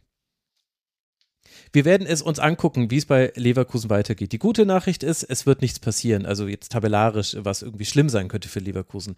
Es gibt immer noch die Möglichkeit nach oben. Sechs Punkte sind es auf Rang drei, aber es sind zwölf Punkte Vorsprung auf den Abstiegsplatz und das gibt ja dann auch vielleicht die richtige Entspannung, um dann jemanden zu überraschen, wie zum Beispiel die TSG Hoffenheim. Das wird das nächste Heimspiel von Leverkusen und hinter Hoffenheim liegt man nur einen Punkt zurück. Also vielleicht straft uns da Leverkusen auch Lügen durch Ergebnisse. Für den ersten FC Nürnberg geht es jetzt anders weiter, nämlich zu Hause gegen den VfL Wolfsburg. Das wird die nächste Partie sein, bevor es dann in die Länderspielpause geht. Und dann haben wir noch ein Team, was da unten drin hängt und noch richtig unten reingezogen werden kann. Und ich glaube, da gibt es Anlass zur Sorge. Die Frage ist nur, ob vielleicht dieses Spiel vom Wochenende dafür ein schlechter Aufhänger ist, weil gegen den FC Bayern, wenn der FC Bayern gut spielt, da sind schon andere untergegangen. Wir wollen sprechen über den ersten FC Köln und wir sprechen damit über ein 0 zu 5. Die Tore haben gemacht Dallmann, Hechler als Eigentor, Lea Schüller, Georgia Stanway und Damjanovic, also vier unterschiedliche Torschützinnen für den FC Bayern. Und es war Sven eine sehr deutliche Angelegenheit. Das 1 zu 0 fällt schon in der 18. Minute, das 2 zu 0 in der 34. Minute. Es gibt noch weitere Großchancen. Eigentlich ein Wunder, dass es bis zur Nachspielzeit der ersten Hälfte gedauert hat, bis Lea Schüller endlich ihr Tor macht. Die hatte ja schon einige. Wie hat dir denn der erste FC Köln gefallen, wenn wir mit Ihnen mal anfangen? Kann man aus diesem Spiel irgendetwas mitnehmen oder muss man sagen, ja, ist eben ein Sonderfall? Sowohl als auch. Ähm, also die ersten 15 Minuten vom FC waren tatsächlich recht gut. Ähm, da haben sie sehr gut mitgespielt mit den Mhm. Bayern. Stimmt. Ähm, nur blöderweise war halt, fehlt halt genau auch zu dem Zeitpunkt quasi dann, ähm, weißt du schon, das 1-0? Es gab noch eine Chance von 1-0? Lea Schüller und dann direkt aus der Ecke. Danach fällt ja dann Genau, Das 17 1 zu 0. Minute, ähm, die erste große Chance für Bayern eigentlich ähm, nach der Flanke von Quinn. Ähm, Harder äh, ganz kurz rein und äh, unten an der, an der Ecke und, und Dahlmann staubt dann äh, ab. Also ein Tor, das aus dem Standard heraus entstanden ist. Und auch das 2-0 entstand aus dem Standard heraus. Ähm, das kann man zwar auf der einen Seite jetzt als auf der Habenseite Qualität Bayern verbuchen. Auf der anderen Seite kann man das natürlich aber auch äh, pro FC verbuchen, ähm, die halt bis dahin auf dem Spiel relativ wenig zugelassen haben. Und das haben sie auch meiner Meinung nach größtenteils über das ganze Spiel hinweg, auch im weiteren Verlauf, wenig. Also die, ich fand, dass Bayern sich ähm, tatsächlich bis zum 16er relativ schwer getan hat äh, äh, gegen, gegen den FC. Ähm, und ich habe mir dann auch manchmal gedacht, wenn ein, ein bisschen mehr Werder Bremen würde dem FC ganz gut tun. Also, ähm, wie soll ich das sagen? Also, also Bremen ist ja schon sehr giftig und, und gallig in seinem Spiel, ja. Und ähm, auch bei, bei Bremen, die ja überraschenderweise relativ weit oben in der, der, in der Tabelle stehen, haben wir ja auch über die letzten, ja, über diese Saison besonders hinweg eine große Entwicklung gesehen. Ähm, und beim FC kann ich es nicht so richtig greifen. Da weiß ich nicht so richtig, was, was passiert da. Also wenn ich mich ans Hinspiel erinnere gegen Bayern 0 zu 2, ähm, da haben wir alle gesagt, okay, oh, das war eine, eigentlich eine ganz gute Leistung vom FC. Oder? Unter dem neuen Trainer, da könnte was passieren. Im Laufe der Saison hat sich das, finde ich, beim FC nicht so ganz gezeigt. Ja, sicher, es kommen auch immer noch die äh, Verletzungen, spielen sicherlich mit rein. Ähm, Nesina Serci sehen wir immer noch nicht, leider Gottes. Ähm, aber grundsätzlich gesehen, ja, also wie gesagt, der FC hat es, ist 5 zu 0, klingt viel. Der FC hat es trotzdem relativ gut gemacht über weite Strecken. Und ich fand die Bayern gar nicht mal so dominierend, wie das, es, es das Ergebnis im Endeffekt ausdrückt. Mhm. Also auch vom Chancen, von den Chancen her, die herausgespielt wurden bei Bayern. Ich sehe schon, ich hätte die komplette Rampe für deine erste Antwort komplett in die andere Richtung bauen müssen. Also, aber das liegt daran, dass ich tatsächlich das Spiel anders äh, bewerte als du. Ich fand äh, bei allem, was der FC gut gemacht hat, und es stimmt auch, dass äh, das 5 zu 0 ein bisschen zu hoch ist, so deutlich unterlegen war der FC nicht. Äh, das hatte aber auch mit einer sehr guten Paula Hoppe zu tun, das gehört damit äh, dazu. Dass beim Eigentor, das ist so die einzige Situation, die ein bisschen unglücklich für sie verlaufen ist. Da war aber auch Pech mit im Spiel, also sie klärt halt eben diese Flanke und äh, sie prallt eben an Hechler und von dort ins Tor. Das äh, passiert eben. Ich finde aber, dass der FC auch neben allem, dass man in direkten Duellen unterlegen ist. Das ist was, äh, das finde ich, das darf man Spielerinnen äh, ge- gewisser Clubs nicht zum Vorwurf machen, wenn es gegen den FC Bayern oder den VfL Wolfsburg geht. Immer dann, wenn Vollprofis gegen Halbprofis spielen, dann, dann finde ich, fände ich das irgendwie schwierig. Und das war aber in diesem Spiel zu sehen. Also Bayern hat eben einfach die direkten Duelle ganz, ganz häufig gewonnen an ganz vielen Orten auf dem Feld. Was aber, finde ich, schon ein Problem ist bei Köln, und das hat man jetzt eben in diesem Spiel gesehen und das kehrt aber wieder, das haben wir auch in den letzten Partien manchmal schon gesehen, ist, dass man sich manchmal hinreißen lässt und nur noch die letzte Linie verteidigt. Und dann fallen alle Spielerinnen in den Strafraum zurück, weil sie da helfen wollen. Und das ist auch richtig, weil der FC hat ja schon a ton of Gegentore kassiert. Jede Menge Gegentore und dann verstehe ich auch diesen Impuls. Aber was halt dann passiert ist, dass eine Georgia Stanway nicht nur bei ihrem einen Tor, was sie macht, sondern noch in vier anderen Situationen komplett den Raum des Strafraums vor sich äh, hat. Die berühmte Zone 14 ist komplett offen und dass dann da irgendwann ein Tor bei runterfällt, das ist folgerichtig und das würde auch nicht nur gegen den FC Bayern passieren. Und solche Dinge habe ich jetzt schon häufiger beobachtet. Es war jetzt gegen Bayern nicht so frappierend. Da war es eher, dass man eben, man wurde ausgezockt. Aber das ist schwierig. Bayern hat es auch wirklich gut gemacht, fand ich, in manchen Phasen des Spiels. Aber das, dass man manche Räume dann offen lässt und da die Gegnerinnen relativ einfach reinkommen, das hat man auch in diesem Spiel gegen Bayern gesehen. Und das führt bei mir dazu, dass ich dir zwar zustimmen würde und sagen würde, dieses eine Spiel war nicht ganz so schlimm, wie es sich anhört, aber ich würde mir an Kölner Stelle extrem große Sorgen machen. Ich finde, dass es kein Zufall ist, dass die jetzt fünf Bundesligaspiele in Folge verloren haben. Letzte Woche ja in Leipzig, haben wir ja hier in der letzten Woche besprochen im Rasenfunk. Köln könnte meiner Meinung nach da richtig reinrutschen, weil wenn wir mal zusammennehmen, was wir bisher gesagt haben, dann haben wir gesagt bei Duisburg, naja, wir sind nicht so großer Fan von der nicht vorhandenen Entwicklung. Wir haben aber bei Nürnberg gesagt, wir sind große Fans, da tut sich was. Wir haben äh, bei Leipzig, wir haben über Leipzig noch nicht gesprochen, oder? Doch, klar, doch, ganz doch, am Anfang. Doch. Gefühlt war das vor zwei Stunden. aber ja, stimmt klar, das war ja das Vize, äh, es tut mir leid. Ich bin ein bisschen übernächtigt.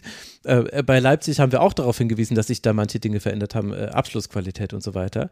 Und bei Köln muss ich sagen, also ich sehe da, also wenn ich gerade das Power-Ranking dieser vier Teams mache, dann sind Köln und Duisburg für mich die Absteiger. Deswegen habe ich auch mein so ein bisschen so zwischen den Zeilen etwas mehr Werde würde dem FC gut tun. Hm. Ähm, weil es auch da tatsächlich, also ich glaube, Köln und Werder als Gesamtverein kann man vermutlich schon relativ gut äh, vergleichen. Ähm, und da muss man auch eben dann auch sagen, okay, Nehmen wir die Entwicklung von Werder. Was hat Werder die letzten drei Jahre über gemacht? Ja, sie haben sich zweimal, zwei Saisons über knapp mit, keine Ahnung, fünf Toren pro Saison äh, irgendwie die Liga gehalten. Spielerisch war es nicht attraktiv. Ähm, sie haben aber trotzdem die Spielerinnen gehalten. Sie haben interessante Spielerinnen geholt, äh, gerade auch in dieser Saison. Ja, und sie haben gesagt, okay, und jetzt machen wir den Next Step. All das, was eigentlich auch der FC ja schon vor zwei, drei, vier Jahren gesagt hatte, was sie jetzt machen möchten, wo sie hinwollen, auch noch unter Sascha Klaas, wo sie ja teilweise manchmal schon in der Tabelle irgendwie auf Platz vier, Platz fünf gestanden sind. Und jetzt gefühlt eigentlich schon wieder in der kompletten Entwicklung einen Schritt zurück machen. Hm. Im, Im Gegensatz, wie du gerade aufgezählt hast, ja, auch Nürnberg tatsächlich, ja. Ähm, das macht mir auch große Sorge, ja, weil ich mir natürlich tatsächlich auch beim FC mehr erhofft hatte, auch mehr erhofft hatte, dass der FC äh, in der ersten Frauen-Bundesliga ein, ein größerer, eine größere Rolle äh, spielen könnte. Ja. Und sie haben ja auch keine, ist ja auch nicht so, dass da jetzt Graupen rumlaufen. Und, und klar, wie gesagt, angesprochene Verletzungsmisere, äh, Sina Serci vor zwei Jahren geholt und so wirklich viele Spiele hat sie für den FC halt leider auch noch nicht machen dürfen. Hm. Ja, ich finde, man sieht das Problem, was Köln gerade hat, sehr, sehr gut bei dem 3-0 von Bayern München. Ähm, das war ja diese Situation, wo ähm, Georgia Stanway so halb links ist und äh, Katharina Naschenwing gerne angespielt werden möchte, aber den Ball nicht bekommt, weil Linda Dallmann das sehr geschickt macht, dass sie Stanway entgegenkommt und ihre Gegenspielerin mitzieht und dadurch ist halt dieser Raum auf dem Flügel offen. Dann spielt Stanway aber den Ball nicht, sondern dreht sich irgendwie noch mal so ins Zentrum und müsste dann eigentlich ganz schnell reagieren und Pernille Harder anspielen, die auch den Ball fordert, aber auch den Ball nicht bekommt.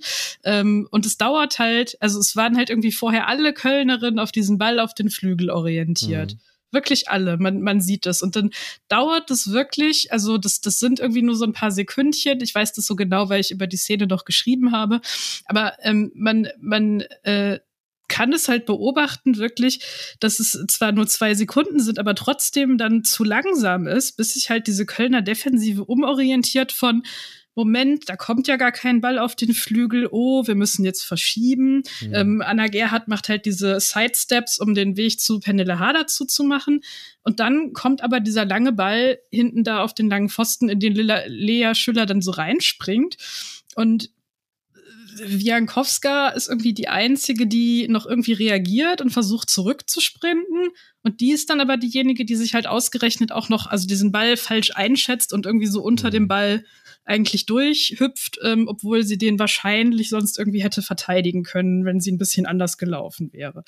Und das ist halt so, also genau das, was du vorhin gesagt hast, Max. So, also es hätte eigentlich ähm, in, also in Realzeit war es nicht viel Zeit, aber in Fußballzeit ja. hatte Köln so viel Zeit, Stanway unter Druck zu setzen. Die waren da mit zwei oder drei Spielerinnen drumherum. Ähm, da kannst du einen Ballgewinn haben. Im besten Fall, ich glaube, Bayern hätte irgendwie noch genug Leute hinten gehabt, um das zu verteidigen. Aber im besten Fall mit ein bisschen Glück hast du eine Kontersituation und sowas also dann irgendwie so diese, diese Galligkeit und irgendwie zu erkennen, so, okay, das ist jetzt eine Situation, da müssen wir jetzt reingehen. Also das fehlt mir bei ihnen gerade total. Und ja, das ist dann, das ist dann gegen Bayern München und vielleicht ist man da dann auch vorsichtiger, aber ich, also finde, man sieht es bei ihnen halt eben auch in anderen Spielen. Das hast du ja auch beim 4 zu 0 dann gesehen, da dauert es ja ewig, bis Stanway dann eigentlich schießt, also eben jetzt auch wieder in Fußballzeit ewig, weil sie eben so viel Platz hat. Und beim 5 zu 0 ehrlicherweise auch, da hatte dann Pernille Harder sehr, sehr viel Platz und passt auf Hansen und die flankt dann auf Damjanovic.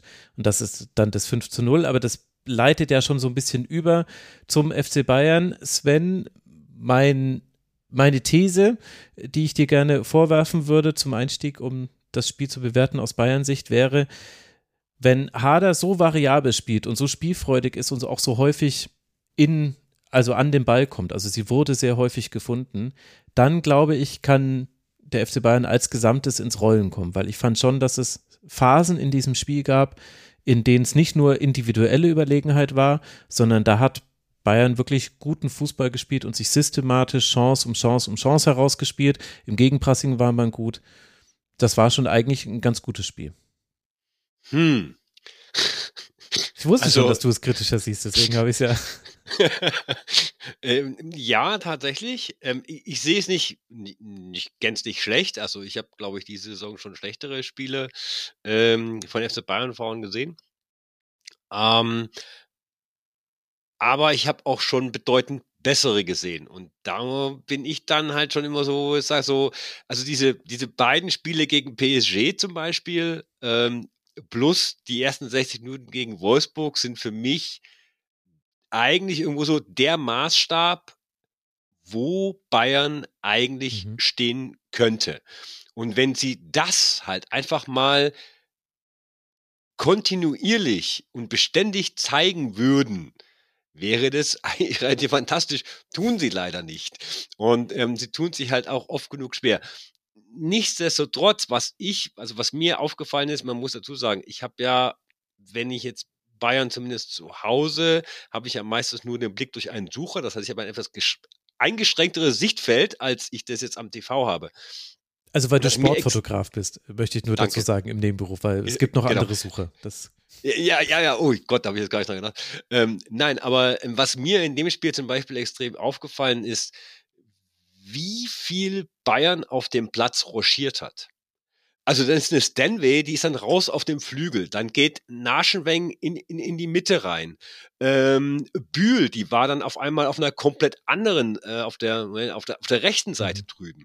Ähm, Hader, die finde ich eine komplett ja eigentlich schon fast noch eine komplett andere Rolle, zumindest in dem Spiel gegen Köln, gespielt hat, ähm, als noch bevor sie sich verletzt hatte. Wo mhm. man ja schon Hader ein bisschen mehr gesucht hat, halt auch als Zielspielerin ähm, auf der 8, auf der 10 ähm, und das gar nicht mal so der Fall war. Also ja, Hader ist, ist viel gelaufen, ist viel rotiert, war anspielbar, hat Räume gesucht, ging da rein, ähm, aber es war nicht so, dass Hader jetzt, wenn wir jetzt mal vielleicht noch Parallelen ziehen zu den Zeiten in Wolfsburg, ähm, dass sie sozusagen der Fixstern in dem Spiel war und ist, sondern dass sie, und das nicht im Negativen, ähm, eine Spielerin unter Elfen ist, sozusagen.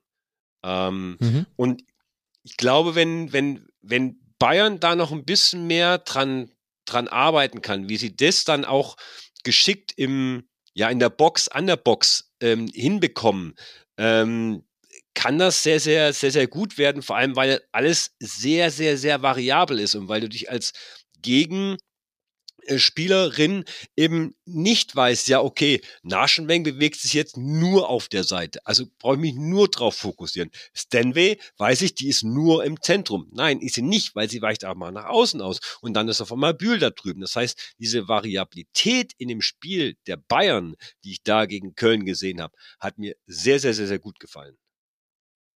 Also, was doch ein Topspiel. Haben wir es doch haben wir es doch eingeordnet. Also wir, äh, wir halten fest, äh, der FC Bayern hat es zumindest in den jüngsten zwei Auftritten nicht nur gute Ergebnisse, sondern auch ganz gute Spiele gezeigt. 4 zu 0 gegen Freiburg und jetzt eben diese 5 zu 0 gegen Köln.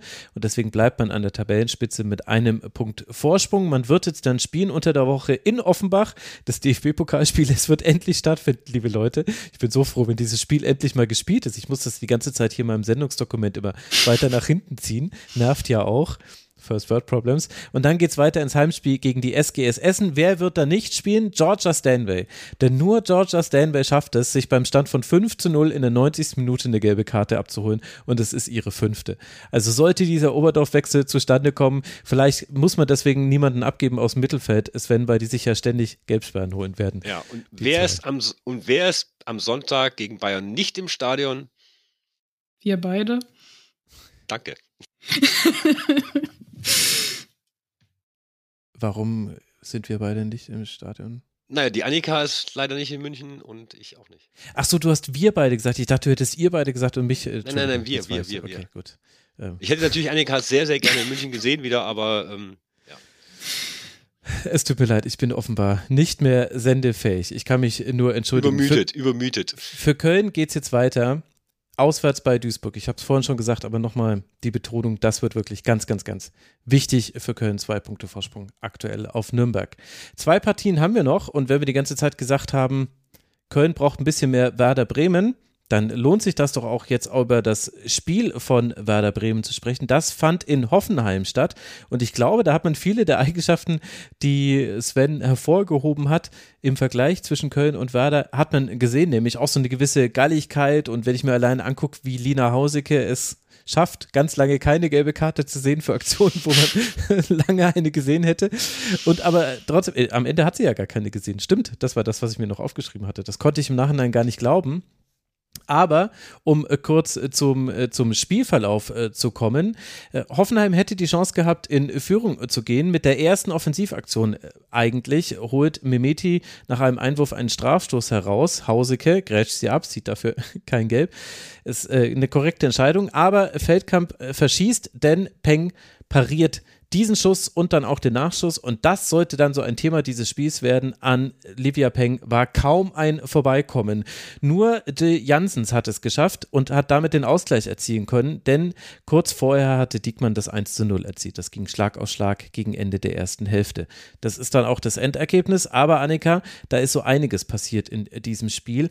Und ich bin mir nicht so ganz sicher, ob nicht vielleicht sogar Werder Bremen hier mehr hat liegen lassen als Hoffenheim, obwohl es ja vor der Saison hätten wir das sicherlich alles anders bewertet.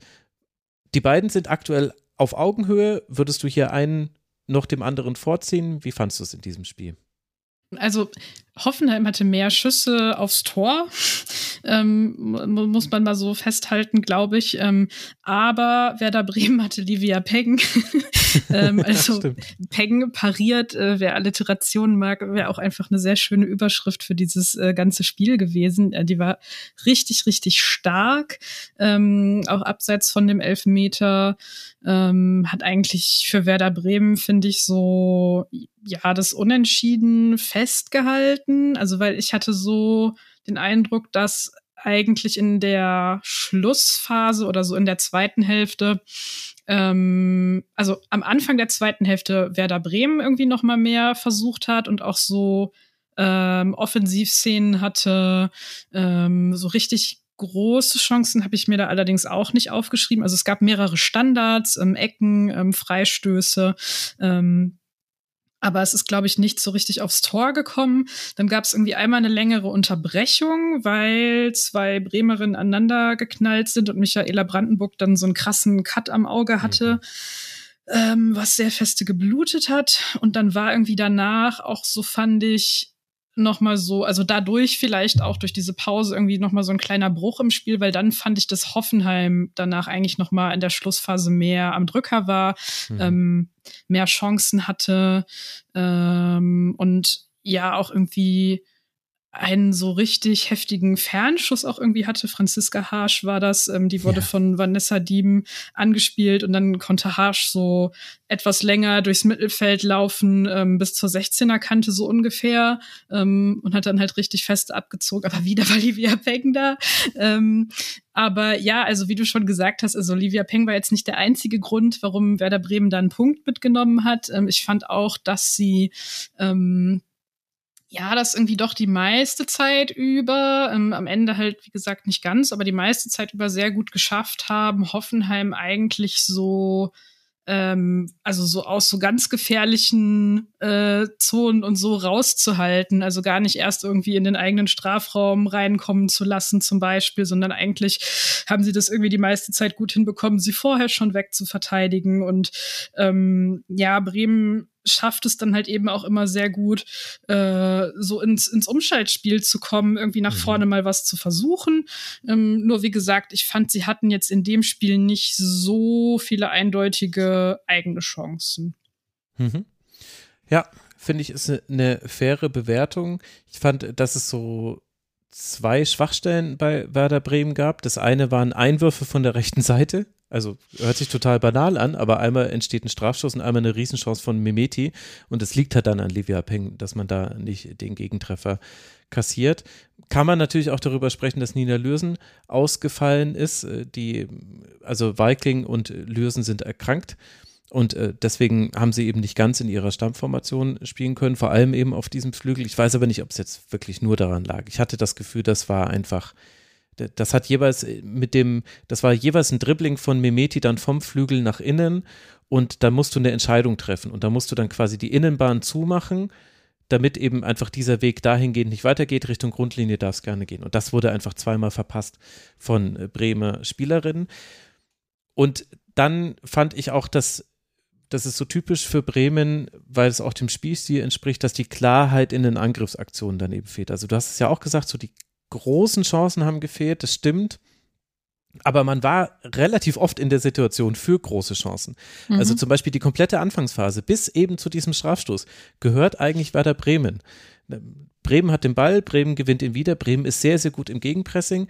Und das war eine Sache, die hat mir sehr, sehr gut gefallen. Und da war ich erstaunt, dass Hoffenheim da solche Probleme mit hatte. Und zwar das Pressing auf zweite Bälle.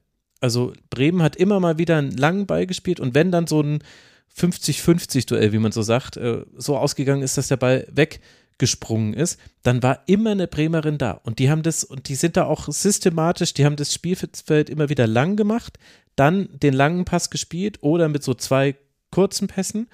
Und dann sind sie aber alle, also alle, die in der Nähe waren, sind dann drauf, alle auf den Ball, so ein bisschen.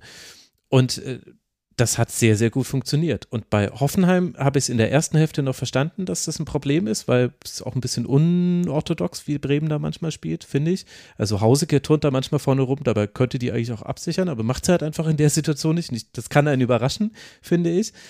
aber auch in der zweiten Hälfte fand ich, dass es immer wieder so Situationen gab. Und da gab es ja auch diese Phase zwischen der 51. und der 56. Minute. Da hat nur Bremen Abschlüsse. Das waren jetzt, wie gesagt, nicht die großen Chancen. Aber das hat mich gewundert. Und das ist für mich so ein bisschen äh, symptomatisch für Hoffenheim aktuell, dass man ja, ja das nicht so, äh, sein Spiel nicht durchbekommt. Ja, ja, Werder Bremen ist in meinem Kopf immer das äh, Sambia der Bundesliga der Frauen, weil die das ja auch so machen, dass sie immer auf diese zweiten Bälle gehen und davon mhm. ausgehen, dass ihre Gegnerinnen alle keinen Ball annehmen können. Ähm, ja, Hoffenheim.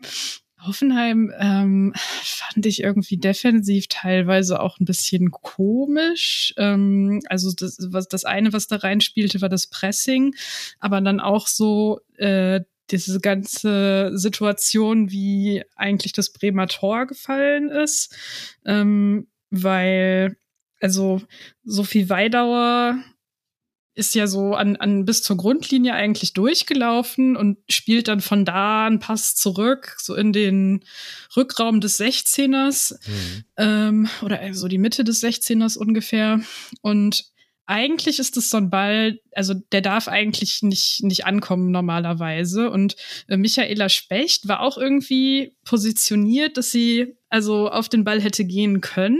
Man hat dann aber bei ihr gesehen, dass sie so sich so mit dem Ball um sich selber dreht, also weil sie offensichtlich irgendwie erstmal sehen wollte, was eigentlich hinter ihr los ist. Ähm, aber sie hat, sie hat halt eben nicht den Weg von dem Ball irgendwie gestört. Und dann war es so, dass Rike Diekmann ähm, in der Zwischenzeit schon so krass viel Tempo aufgenommen hatte. Also es gab mhm. dann zwar so ein, ja, so eine Art Pressball oder sowas, aber weil Diekmann so viel Tempo aufgenommen hatte, ist sie dann natürlich äh, vorbeigekommen und konnte das Tor machen. Also war dann auch irgendwie so fast frei eigentlich äh, vor Tufekovic da. Und das, also die, also ich würde das jetzt auch gar nicht mal nur auf, auf Specht irgendwie in der Situation beziehen, sondern so insgesamt hat mir einfach diese Ordnung ähm, in der Szene da im, im Strafraum vom, von Hoffenheim nicht so richtig gut gefallen.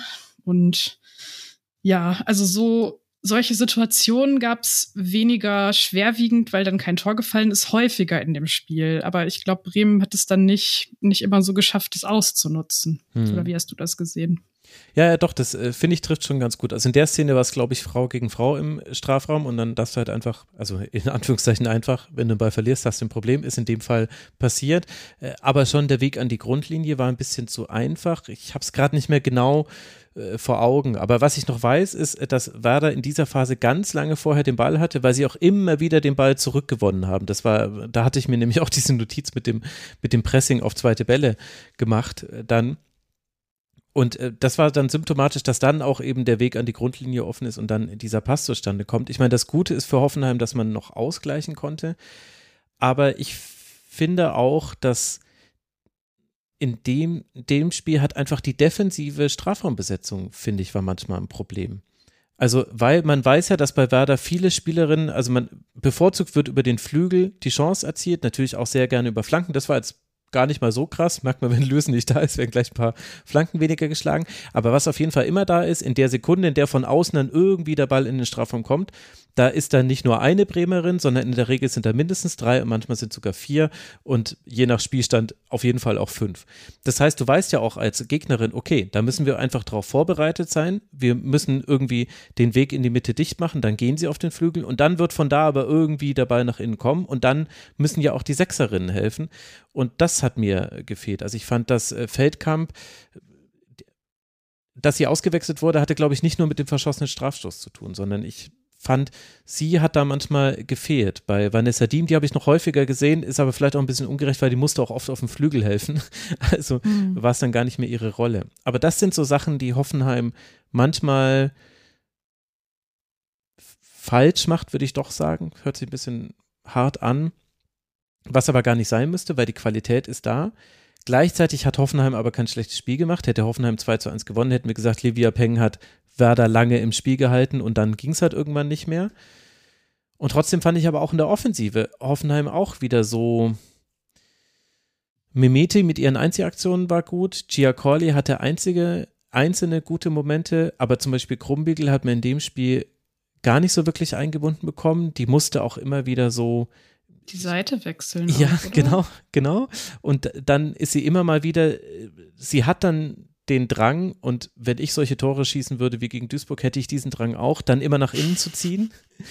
Und deswegen hat man es aber auch unnötig eng gemacht. Und das war ja eins dieser Spiele, wo man hervorragend hören konnte, was reingerufen wurde von außen. Deswegen kann ich mit einer sehr hohen Sicherheit sagen, das war nicht das, was immer gewollt war von der Trainerbank aus, von Stefan Lerch, dass sie dann nach innen zieht, sondern sie hätte ruhig breiter bleiben dürfen. Und ich glaube, das war so ein Problem, weil du hattest mit Memeti und Krumbige zwei Spielerinnen, die in der Regel nach innen ziehen. Und in der Theorie hast du natürlich mit Linda äh, jemanden, die dann hinterläuft, dann ist es überhaupt nicht schlimm, dann darf Memeti sehr gerne nach innen ziehen. Und auf der anderen Seite Lisan Kaut, die hat es aber fast gar nicht gemacht, war viel, viel zurückhaltender.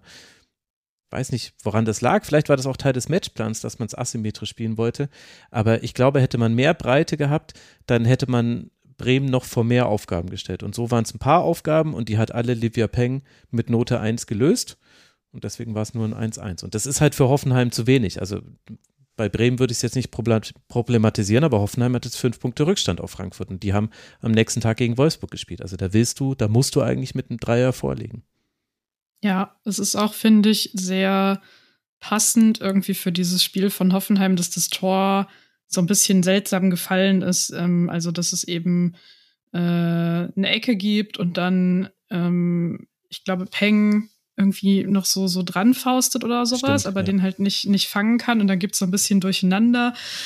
Hausicke äh, spielt den, glaube ich, einfach so flach nach vorne und dann steht da halt Jill Jansens und wird beim ersten Schuss geblockt und der zweite geht dann rein. Also es war irgendwie dann auch noch so ein, so ein Kuddel-Muddel-Tor irgendwie und das äh, passte dann für mich ähm, so ein bisschen dazu, dass halt so vom spielerischen her, von dem, was man von Hoffenheim diese Saison auch schon gesehen hat, äh, davon nicht so viel funktionierte in der Partie. Hm.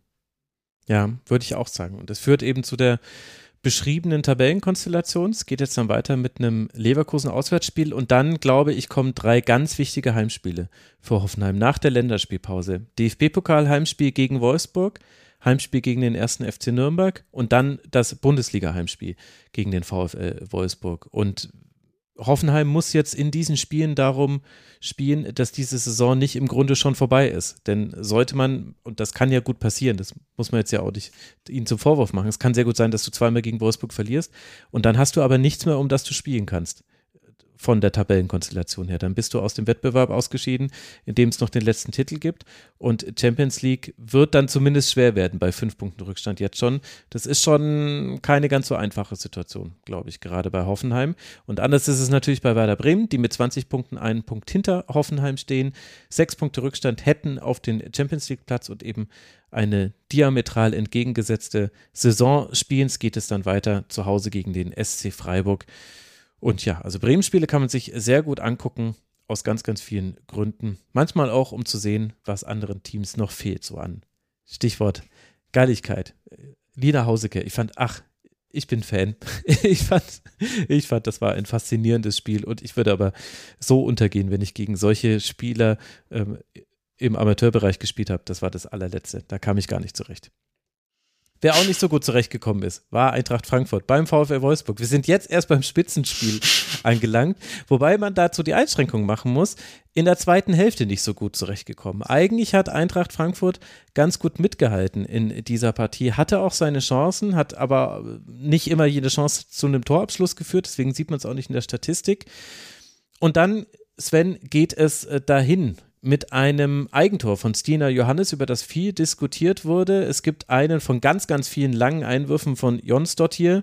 Die Ballmädchen auf immer im Angriffsdrittel von Wolfsburg, die hatten immer Handtücher mit dabei, um die Bälle schon trocken zu machen und ihren trockenen Ball zu geben. Also es war ganz eindeutig das gewählte Mittel und das hat auch zu mehreren Chancen geführt und unter anderem eben dazu, dass hier dann Stina Johannes einen Ball zwar fängt, aber dann, als sie landet, äh, so der Ball auf den Boden ausschlägt, dass er ins Tor fällt. Beim American Football wäre das eine Incompletion gewesen, weil sie hatte noch keinen Football-Move gemacht. So wurde sehr darüber diskutiert, ob es ein Foul war. Darfst du auch gerne kurz was zu sagen. Äh, Lena Latwein hat dann in der 85. Minute das 2 zu 0 hinterhergelegt und Vivian Endemann in der 93. Minute das 3 zu 0. Und so klingt es sehr eindeutig, eindeutiger vielleicht, als es war. Sven, wo magst du anfangen? Äh, ist es für dich diskutabel, dieses 1 zu 0? Nein, eigentlich nicht. Sehr gut, für ähm, mich nämlich auch nicht. Ich habe nicht verstanden, warum nein, das so nein, diskutiert nein. wurde. Also der, der, der, Punkt ist einfach, ähm, also meiner Ansicht nach muss Stina Johannes den Ball einfach festhalten. Punkt. Völlig egal, sie möglicherweise da vielleicht ein bisschen leicht touchiert behindert worden ist im Fünfer. Aber wenn du dich dann so wegdrehst, rumdrehst sozusagen, ähm, dass du quasi die, deine Torlinie, ähm, dass du den Ball quasi über die Torlinie buxieren könntest. Nein, den Ball muss sie einfach festhalten. Punkt. Und deswegen sehe ich das, für mich war das da keine ähm, großartige Diskussion. Ja, ähm, Swindis, ähm, auf jeden Fall. Äh, das waren katapultartige Einwürfe, ähm, die, die, die ich vermutlich äh, das letzte Mal bei einem gewissen äh, Harald Kartemann in den 90ern äh, bei Fortuna Düsseldorf gesehen habe. Moment mal. die, also Jüngeren, also die Jüngeren werden sich erinnern. Nee, die Älteren, so rum, so rum ist es. Ähm, so viel, ähm, also die Einwürfe waren wirklich sind wirklich eine Waffe von ihr und ich finde es auch ähm, richtig, dass, ähm, dass man das entsprechend einsetzt. Und das hat ja auch entsprechend das ähm, Tor dann auch gezeigt. Ähm, Aber Wolfsburg. fandst du es nicht auch überraschend, dass es so oft so gut funktioniert hat? Weil man weiß das ja. Also Jonsdorf hier, klar, sie war jetzt lange verletzt, aber seitdem sie in der Bundesliga spielt, macht sie diese langen Einwürfe. Und was ich schon interessant fand, war, dass die der lange Einwurf funktioniert immer nur dann, wenn verlängert werden kann. Sie wirft ja nicht so weit, dass du quasi direkt dann den Torabschluss suchen kannst, sondern es ist quasi darauf ausgelegt, dass der Ball verlängert wird. Da sind immer zwei Spielerinnen, die das versuchen zu machen, meistens Pop und Pajor. Aber in wirklich fünf, sechs Situationen hat auch diese Verlängerung geklappt. Und da dachte ich mir, hm, also das kann man doch dann eigentlich bewerten wie ein Eckball, dass man auch die Frage stellen kann, warum wird das nicht besser verteidigt? Ja, das stimmt, da hast du tatsächlich recht, ja. Das habe ich äh, so noch gar nicht, gar nicht so gesehen und, und, und drüber nachgedacht, ja.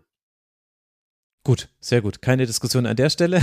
Nicht. Ähm, möchte aber noch ja. erwähnen zu dem Spiel, dass ähm, aus, aus rein neutraler Sicht ähm, war es ein Spitzenspiel. Es war unterhaltsam und die erste Halbzeit fand ich auch war, da war so viel los äh, weil es einfach nur hoch und runter ging. Ähm, das war super gut ähm, anzusehen. Ähm, nur schade, dass halt Eintracht hinterher, also hinten dran, im, im, im, ja, vor allem dann so ab der 70., 75. Minute, wo dann auch schon der Rückstand da war, ähm, nicht mehr wirklich so gut ähm, funktioniert hatte. Ähm, Shakira Martinez hatte noch in der 80. Minute eine relativ große Chance, ähm, gegen Merle Fromes. Und was sich für mich auch bei der Eintracht in der zweiten Halbzeit wieder gezeigt hat, ist auch eine Sache, die ich eigentlich bei der, die mir bei der Eintracht schon seit Jahren, zumindest unter An Arnautes aufgefallen ist, ähm, dass sie, also, wie soll ich sagen, wenn sie gegen kleinere Gegner, kleinere GegnerInnen spielen, funktioniert das relativ gut, wenn sie gegen stärkere Gegnerinnen spielen, wie Wolfsburg Bayern eher nicht so ist, dieses gefühlte Spray and Braid. Das heißt, ähm, wir spielen zwar relativ gut bis zum 16er und dann hauen wir den Ball einfach irgendwie wahllos, wahllos da rein und dann schauen wir mal, was dabei rauskommt. Das funktioniert relativ gut gegen schwächere Gegner, gegen starke Gegner ist es aber eher, finde ich, nicht zielführend und ich sehe da auch relativ wenig klaren Plan ähm, im letzten Drittel äh, im Angriff ähm, bei der Eintracht. Und ich glaube, wenn man da einfach ein bisschen mehr einen klaren Plan hätte, ähm, gerade gegen Wolfsburg, gegen Bayern auch, ähm, da ist mir das eben in, bei diesen beiden Gegnern besonders aufgefallen, ähm, wäre vielleicht für die Eintracht in der Zukunft auch ein bisschen mehr drin. Außer mal 4-0 gegen Wolfsburg letzte Saison. Ja, es ist schwierig. wahrscheinlich auch alles gepasst. Also es ist schwer gegen das Argument, wenn sie mehr Tore schießen würden, wäre mehr drin anzuargumentieren. okay, ja. Ich weiß nicht, ob ich es ganz so kritisch sehe wie du, weil ich finde eigentlich schon, dass die Eintracht ein paar ganz gute Muster hat. Und in dem Spiel sind halt nicht alle Muster zum Tragen gekommen. Also ähm, was in dem Spiel zum Beispiel besser geklappt hat als in anderen, war Ballgewinn und dann tiefer Ball hinter die Kette. Nicole Anjomi hat allein in der ersten Hälfte zweimal die Chance, äh, ich glaube, es war beides mal Prasnika, ins 1 gegen 1 mit Merle Froms zu schicken. Einmal spielt sie den Pass so, dass er noch abgefangen werden kann und einmal spielt sie ihn zu lang und Froms nimmt den Ball auf. Aber beides wäre quasi klare, große Chance gewesen und wäre, wenn man sich anguckt, wie das Hinspiel gelaufen ist, jetzt auch nicht so untypisch gewesen für die Art und Weise, wie Eintracht Frankfurt Tore schießt. Es gibt aber auch diese Situationen, wo man im Grunde alles durch Standards für, zu lösen versucht oder man spielt dann auch aus dem laufenden Spiel heraus, quasi so Freistoßflanken, würde ich es jetzt mal nennen. Ich glaube, das ist das, was du meintest. Ich muss aber schon sagen, das ist schon eine dieser Partien, die man gesehen haben muss, um sie zu bewerten, weil du liest dieses 3 zu 0 und denkst dir, na gut, das ging dahin und vielleicht hast du auch die Kontroverse um dieses 0 zu 1 mitbekommen, denkst dir, ja gut, das war halt dann der Knackpunkt. Aber danach hatte die Eintracht ja noch Chancen. Und zwar nicht nur dieses Martinez-Ding, wo Frums Glück hat, dass äh, der Ball nicht, also es war quasi Frums wird angelaufen und braucht einfach viel zu lange, um den Ball wegzuschießen. Schießt Martinez an und der Ball geht aber am Tor vorbei.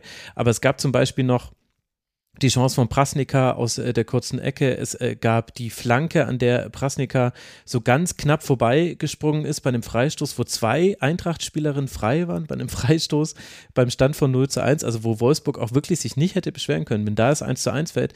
Und dann fällt halt das sehr, sehr schöne 2 zu 0. Das war auch ein wunderbarer Schuss.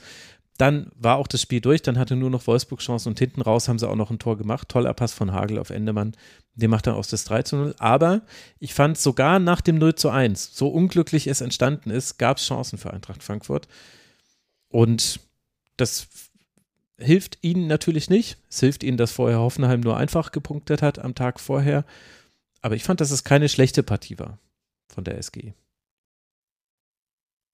Es war grundsätzlich eine gutes Spiel. Also, Ja, eine, also dem eines äh, Spitzenspiels durchaus würdig. Wir haben ja oft genug, äh, das, das heißt, oh, Spitzenspiel, super, freue ich mich drauf und dann wird es halt irgendein langweiliges Gegurke. Also da haben sich äh, beide, da haben sich beide tatsächlich nicht viel genommen und zwar von der ersten Minute an nicht. Mhm. Ja. Ähm, da, da bin ich auch der Meinung, dass es etwas mehr als diese 8000 äh, ZuschauerInnen ähm, in der Volkswagen Arena äh, verdient gehabt hätte. Ja, das ist natürlich definitiv so und da würden wir uns alle mehr wünschen. Gleichzeitig, ich habe auch manchmal so diesen Quervergleich dann gelesen, dass es ja in der letzten Saison 16.000, glaube ich, waren bei 14. diesem Spiel. 14.000, Entschuldigung. Äh, Das finde ich dann ehrlich gesagt schwierig, weil da müsste man mal ganz genau hingucken, in, zu welcher Jahreszeit war das, wie waren da die Umstände und so weiter und so fort. Ansonsten finde ich, sind das sehr Ja, das wurde tatsächlich auch sehr wohlwollend von dem Kommentator, wo ich das Spiel gesehen habe, erwähnt. Er hat dann auch gesagt, als er die 14.000 genannt hat, auch gesagt, man muss auch berücksichtigen, wir haben jetzt Winter und letztes Jahr war es im Sommer. Also Ah ja, sehr gut. Dann wurde das ja schon gemacht. Annika, ich weiß, äh, dass du auf dieses Spiel auch äh, deinen Adlerblick hattest. Gibt es was, was du zu den beiden Teams und wie sie aktuell so dastehen, ergänzen möchtest? Es ist ja ganz interessant, welche Entwicklung sie genommen haben. Wolfsburg kommt jetzt aus diesem 1 zu 1 gegen Leverkusen, jetzt diesen klaren Sieg. Und äh, Eintracht Frankfurt ist ja gerade, wenn man so will, ein bisschen am Rollen. 5 zu 0 sich gegen Rosengard aus der Champions League verabschiedet. 1 zu 0 gegen Essen, hinten raus ein bisschen wackelig, würde ich sagen, aber immerhin Sieg. 2 zu 1 gegen Freiburg, das habe ich nämlich noch nicht erwähnt. Man ist im DFB-Pokal weitergekommen, auch ein bisschen wackelig, aber man hat es eben immerhin geschafft und jetzt eben dieses 0 zu 3. Also wie siehst du die Lage bei den beiden Teams? Mm, Also ich habe es jetzt nicht ganz so genau geguckt. Ich habe es geschaut, aber ich habe mir dazu jetzt keine Notizen gemacht. Ähm, ich Also hast ja, du es immer noch genauer geguckt als 95 Prozent der Bevölkerung. so, so ehrlich muss man sein. Diese ganzen Lorbeeren. Ähm, ja, also ich finde grundsätzlich, dass Frankfurt ähm, ähm, fand ich ganz interessant, so wenn man die Interviews rund um das Spiel geguckt hat, dass äh, sowohl Nico Arnautis als auch Stina Johannes, glaube ich, etwas genervt davon waren, dass sie auf das Thema Müdigkeit und Kraft und Körner und so weiter angesprochen wurden, was auch ich selbst schon bei äh, Frankfurt ähm, äh, thematisiert habe, irgendwann mal im vorigen, äh, in einem vorigen Teil der Saison. Ähm, und ich finde sehr spannend bei ihnen. Ich habe so den Eindruck, dass sie aus dieser Champions League Gruppenphase einfach schon jetzt irgendwie für sich so viel mitgenommen haben, was ähm, ja so eine gewisse Schnelligkeit einfach im, im, im Kopf und im Spiel auch irgendwie angeht. Also gar nicht, dass jetzt jeder, jeder einzelne Spielzug immer so ein Riesentempo hat oder sowas, sondern dass es einfach ähm, schneller geht, eine Entscheidung zu treffen, zum Beispiel, wo laufe ich hin, wo spiele ich den Ball hin, ähm, dass auch eine gewisse ja, internationale Härte vielleicht dazu gekommen ist, ähm, die in vorherigen Saisons vielleicht ähm, ja so ein bisschen gefehlt hat bei manchem Spiel gegen Bayern München oder Wolfsburg, wo man jetzt ähm, so sieht, so okay, da, da sind jetzt neue Erfahrungswerte dazugekommen und man hält jetzt irgendwie noch mal auf eine ganz andere Art dagegen.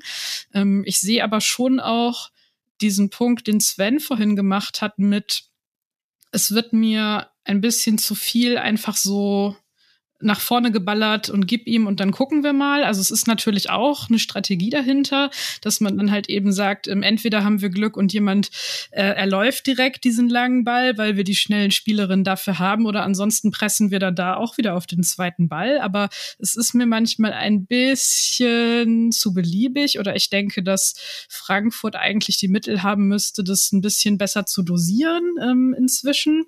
Das ist sowas, was mir bei ihnen fehlt. Ja, und Wolfsburg, also Wolfsburg finde ich diese Saison einfach nur komisch. Ähm, ich weiß auch nicht, ob sich das jetzt im Verlauf der Rückrunde noch mal so richtig ändern wird. Es gibt immer so Spiele oder irgendwie Phasen in Spielen, wo ich denke, so eigentlich, eigentlich ist doch alles okay. Und dann äh, im nächsten Moment ist wieder nicht alles okay, ähm, weil dann auf einmal die Abstimmung wieder nicht stimmt oder man das Gefühl hat, ähm, oh krass, das, also das ist jetzt irgendwie so ein Spiel, wo drei irgendwie wieder nicht an ihre Form rankommen oder so und man von denen im Spiel selber eigentlich gar nicht so viel sieht. Ähm, ich ja finde irgendwie auch einfach tatsächlich, also ähm, immer wieder bemerkenswert, dass es immer wieder diese Wechsel gibt von Pop mal vorne und Pajor links und dann mhm. wieder andersrum und teilweise irgendwie beides in einem Spiel. Da habe ich mir auch gedacht, leg dich doch jetzt einfach fest und lass dich mal ein ja. paar Spiele so spielen. Ich weiß, dass das jetzt wieder so Sofa-Gedanke ist, ja. aber weil, weil es keinen Unterschied macht, zumindest für mich als jemanden, der versucht, so das richtig. zu analysieren. Also ja. fu manchmal funktioniert es in Einzelsituationen. Also Pajo hatte ja schon ganz tolle Spiele auf dem Flügel. Da dachte ich mir, okay, lass sie da spielen. Dann hatte sie super gute Spiele als Mittelstürmerin und umgedreht ist es genauso bei Alex Pop. Ja, dann leg's doch einfach mal fest. Dann können sich vielleicht auch gewisse Dinge ver, verautomatisieren oder verselbstständigen. Ich finde nämlich zum Beispiel, dass äh, Nuria jetzt als Linksverteidigerin, mhm. eigentlich gefällt die mir sehr gut, aber in manchen Phasen des Offensivspiels ist die gar nicht eingebunden, weil sie auch, glaube ich, gar nicht weiß, ob sie jetzt hinterlaufen soll oder nicht. Und sowas zum Beispiel wird halt einfacher, wenn du mit einer festen Flügelbesetzung spielst.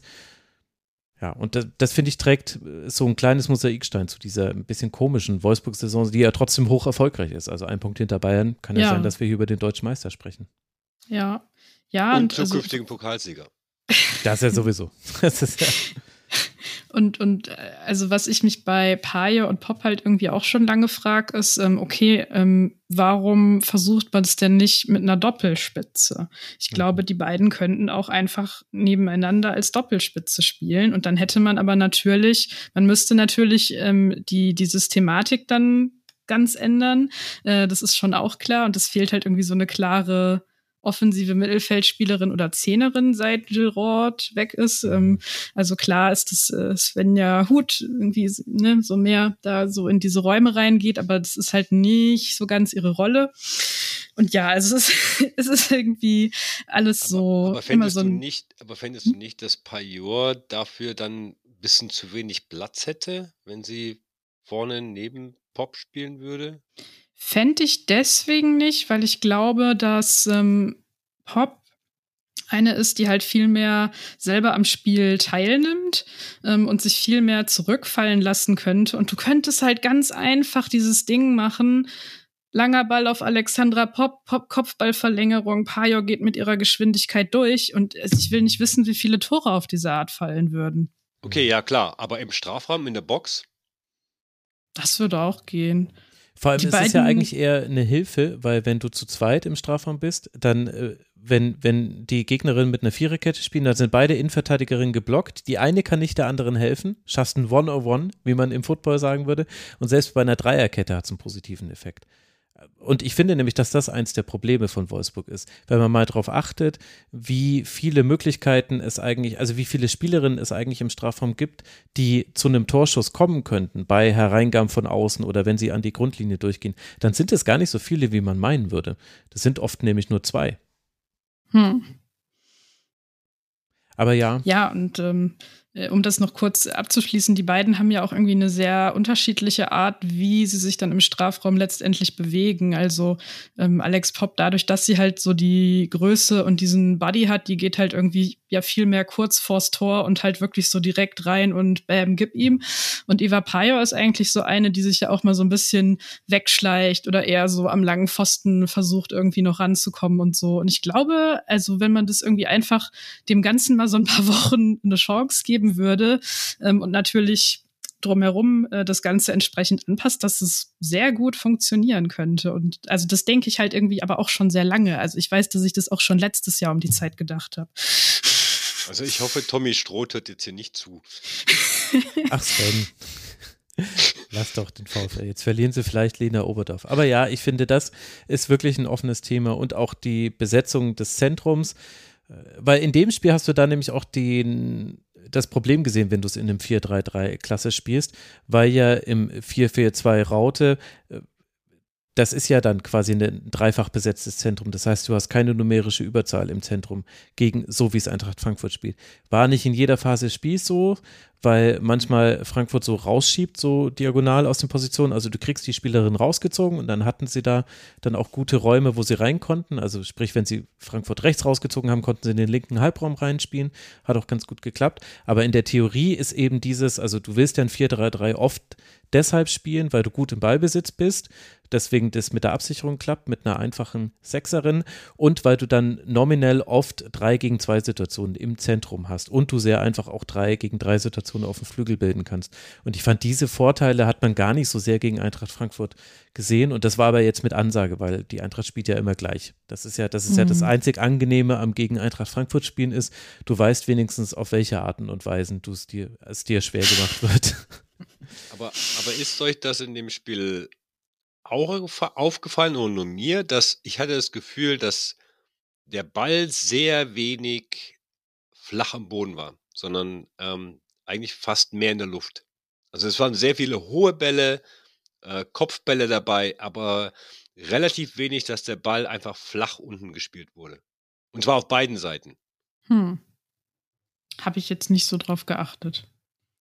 Ich habe auch keine Notiz dazu, aber die Statistik gibt dir recht. Es waren sehr viele lange Bälle und das sind ja dann häufig hohe Bälle. Nicht immer, aber äh, das stimmt. Da waren schon viele mit dabei. Ich glaube, das hat damit zu tun, dass es, äh, dass es eben so ein Spiel war. Es war jetzt nicht so extrem wie, über welche Partie haben wir vorhin gesprochen, die sie hin und her wogte.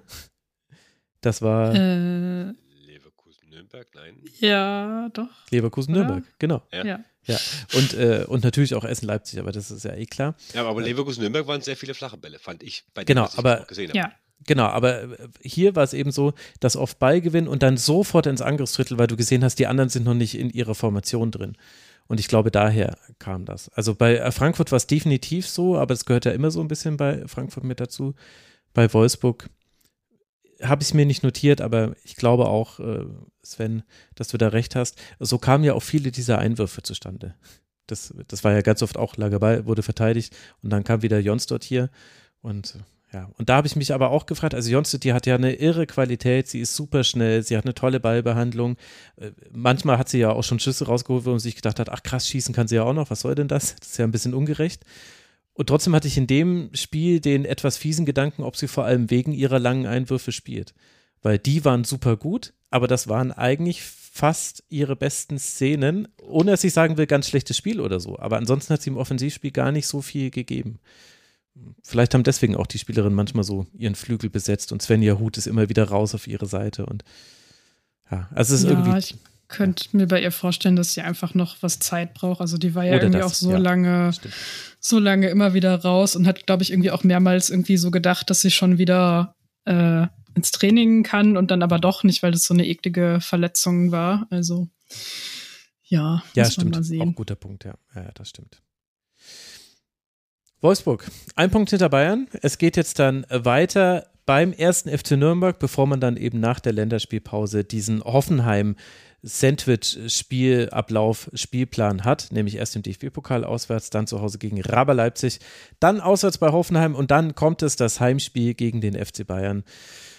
Und ich denke, da werden wir dann auch drüber reden im Rasenfunk. Da werden wir, glaube ich, nicht drum rumkommen, auch über dieses Spiel zu sprechen. Und Eintracht Frankfurt, das eben fünf Punkte Vorsprung jetzt weiter hat auf Hoffenheim. Für die Eintracht geht es jetzt dann zu Raba Leipzig und dann spielt man nach der Länderspielpause sein DFB-Pokalspiel zu Hause gegen den MSV Duisburg und dann zu Hause gegen den FC Bayern. Das sind die nächsten Partien der Eintracht. Und damit haben wir nur noch eine Aufgabe zu erledigen und dann ist diese sehr lange Sendung äh, zu Ende. Wir wollen unsere Spieltags-Awards verleihen. MVP, Unsung Heroin und Moment des Spieltags. Annika, wer ist denn deine MVP dieses Spieltags? Ich habe extra Alternativen, weil ich ahne deine Antwort. Ja, also ich fand es irgendwie in, an diesem Spieltag auch, also aus meiner Sicht war es offensichtlich. Ich habe Livia Peng genommen von Werder Ja. Bremen, ähm, Genau. weil sie Bremen aus meiner Sicht halt wirklich einfach dieses Spiel äh, ja nach Hause geholt hat. Ähm, super Reflexe. Also es ist ja jetzt auch nicht das erste richtig gute Spiel, das sie macht. Ist sehr schnell, wenn sie auf dem Boden war, dann auch wieder sehr schnell auf den Beinen.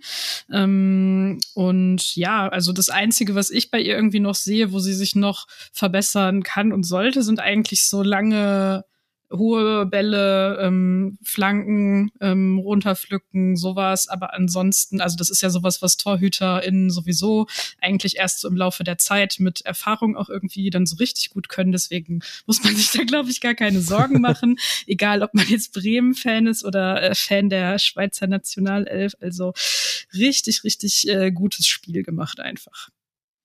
Absolut. Sven, wer ist deine MVP? Ich habe mir einfach gedacht, ich halte mich ein bisschen an die äh, Rasen, an die Super Bowl Rasenfunk-Folge von gestern. Und ähm, mein MVP des Spieltags sind die Fans.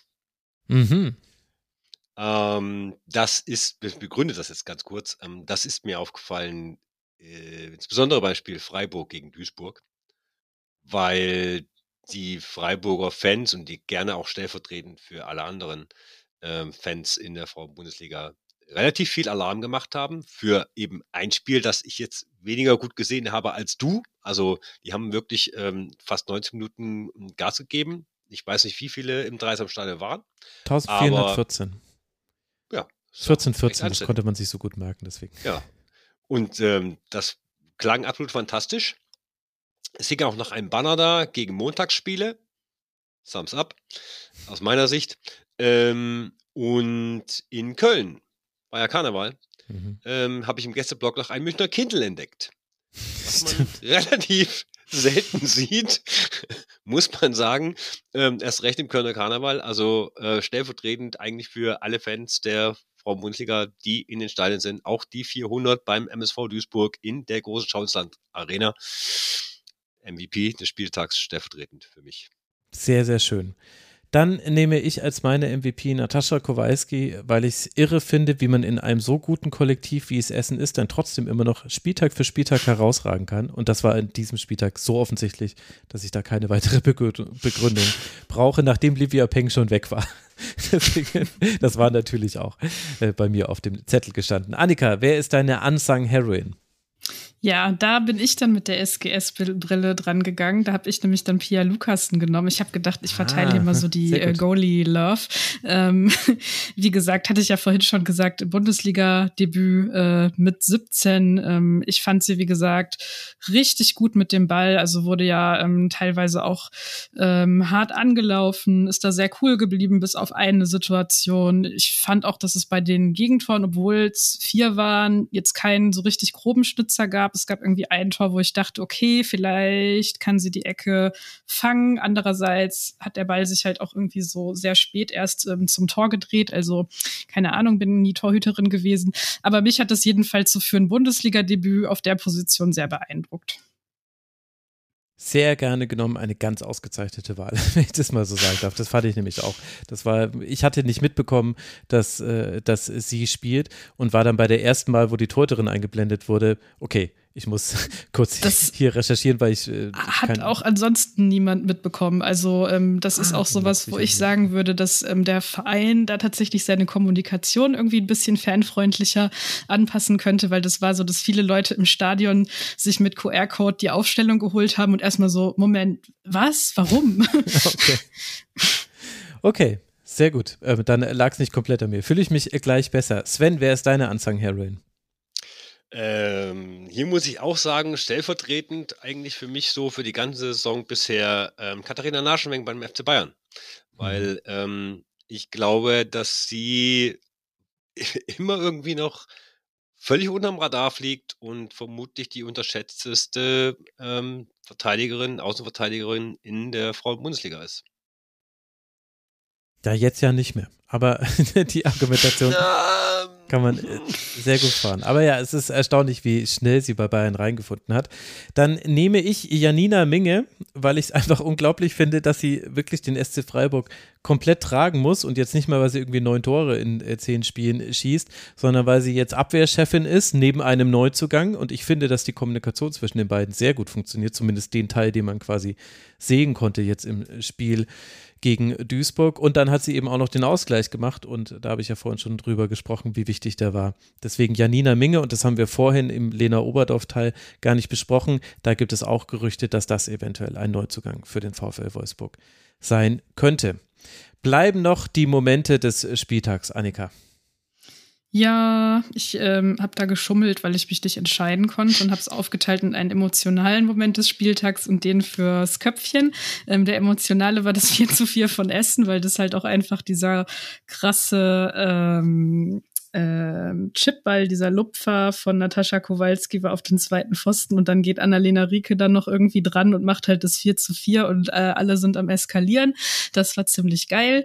Ähm, und der andere Moment des Spieltags wäre das 3 zu 0 von Bayern München tatsächlich, ähm, was ich vorhin beschrieben hatte, weil mhm. ich einfach diese Szene so super interessant fand und ja, äh, wie gesagt, ich habe auch noch was drüber geschrieben ähm, und ja, hatte dann irgendwie aber auch sehr viel Lust dazu, das immer wieder zu gucken und halt zu gucken, okay, was machen jetzt die Leute in der Situation, was machen die Leute in der Situation und weil das einfach so eine Szene ist, wo man, glaube ich, einfach sehr viel ähm, über den Stand der beiden Teams und irgendwie so allgemein über Fußball lernen kann.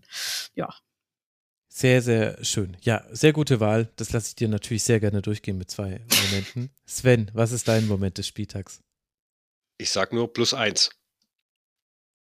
Zu Die. Annika. Also Ach so.